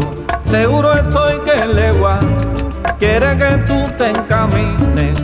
Piensa en Chango y Yemaya, compadre, y no contamines.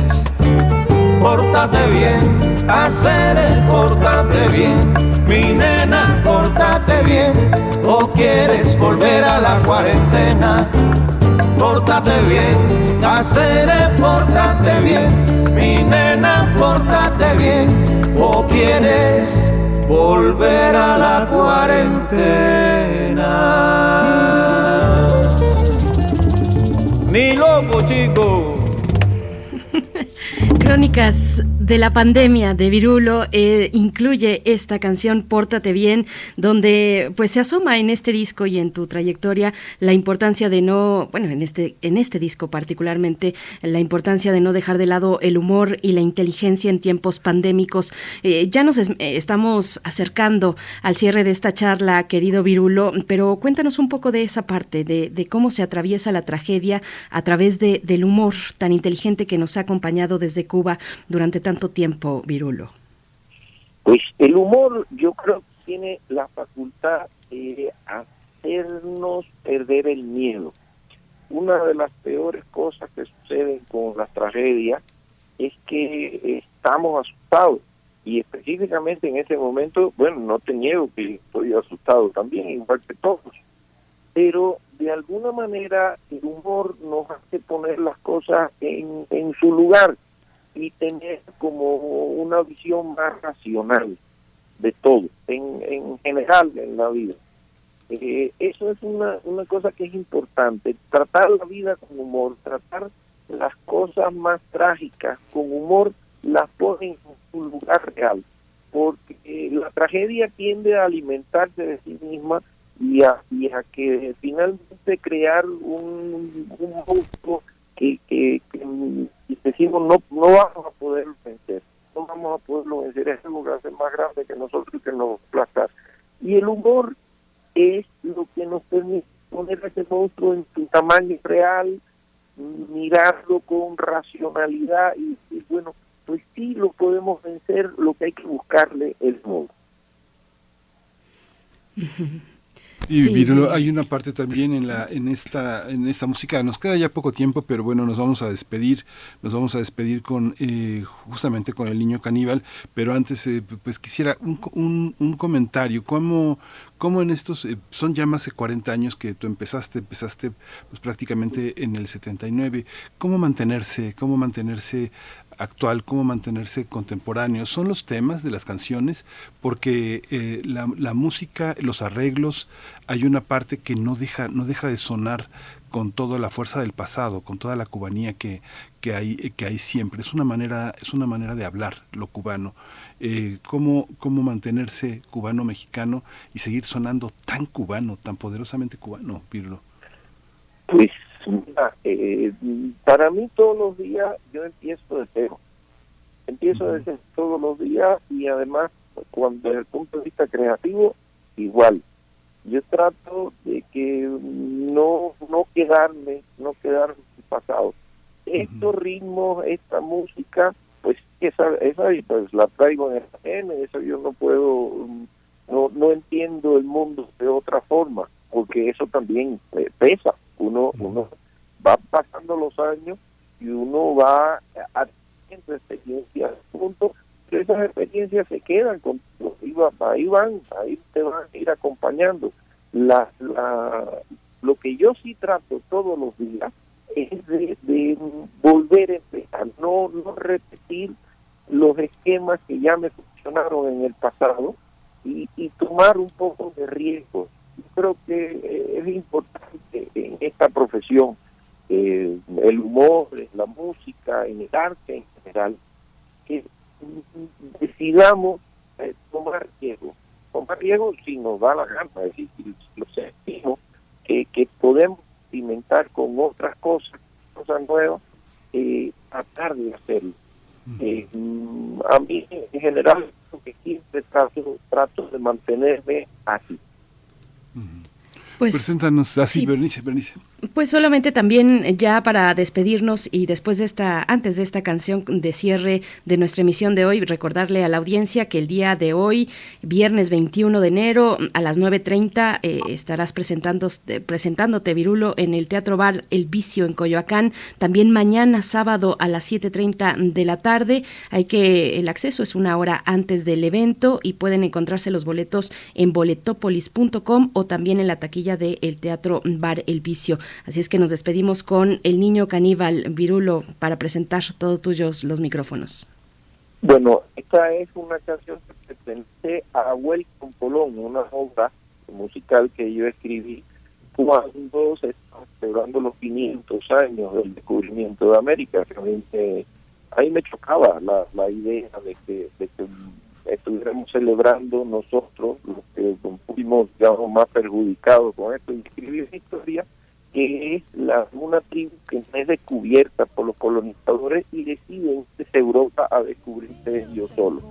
Y entonces, bueno, empiezan el mar, llegan a Europa justamente 500 años más tarde, cuando están celebrando los, los 500 años del descubrimiento de América. Una historia así muy un poco absurda, pero eh, hay un momento en que esta tribu pasa por una por un lugar donde viven los indios salvajes y dentro de los indios salvajes están estos específicamente que son los niños, es el niño. Pues, pues ya la estamos escuchando de fondo. Gracias, Virulo. Gracias a toda la audiencia. Nos vemos en el Teatro Bar El Vicio. Gracias, Miguel Ángel. Gracias. Esto fue el primer movimiento. El mundo desde la universidad. Tiene cogida con la pobre piraña, una pirañita chiquitita ahí que yo me llevé. Radio UNAM presentó Primer Movimiento. El mundo desde la universidad con Berenice Camacho y Miguel Ángel Quemain en la conducción. Frida Saldívar y Violeta Berber, producción. Antonio Quijano y Patricia Zavala, noticias.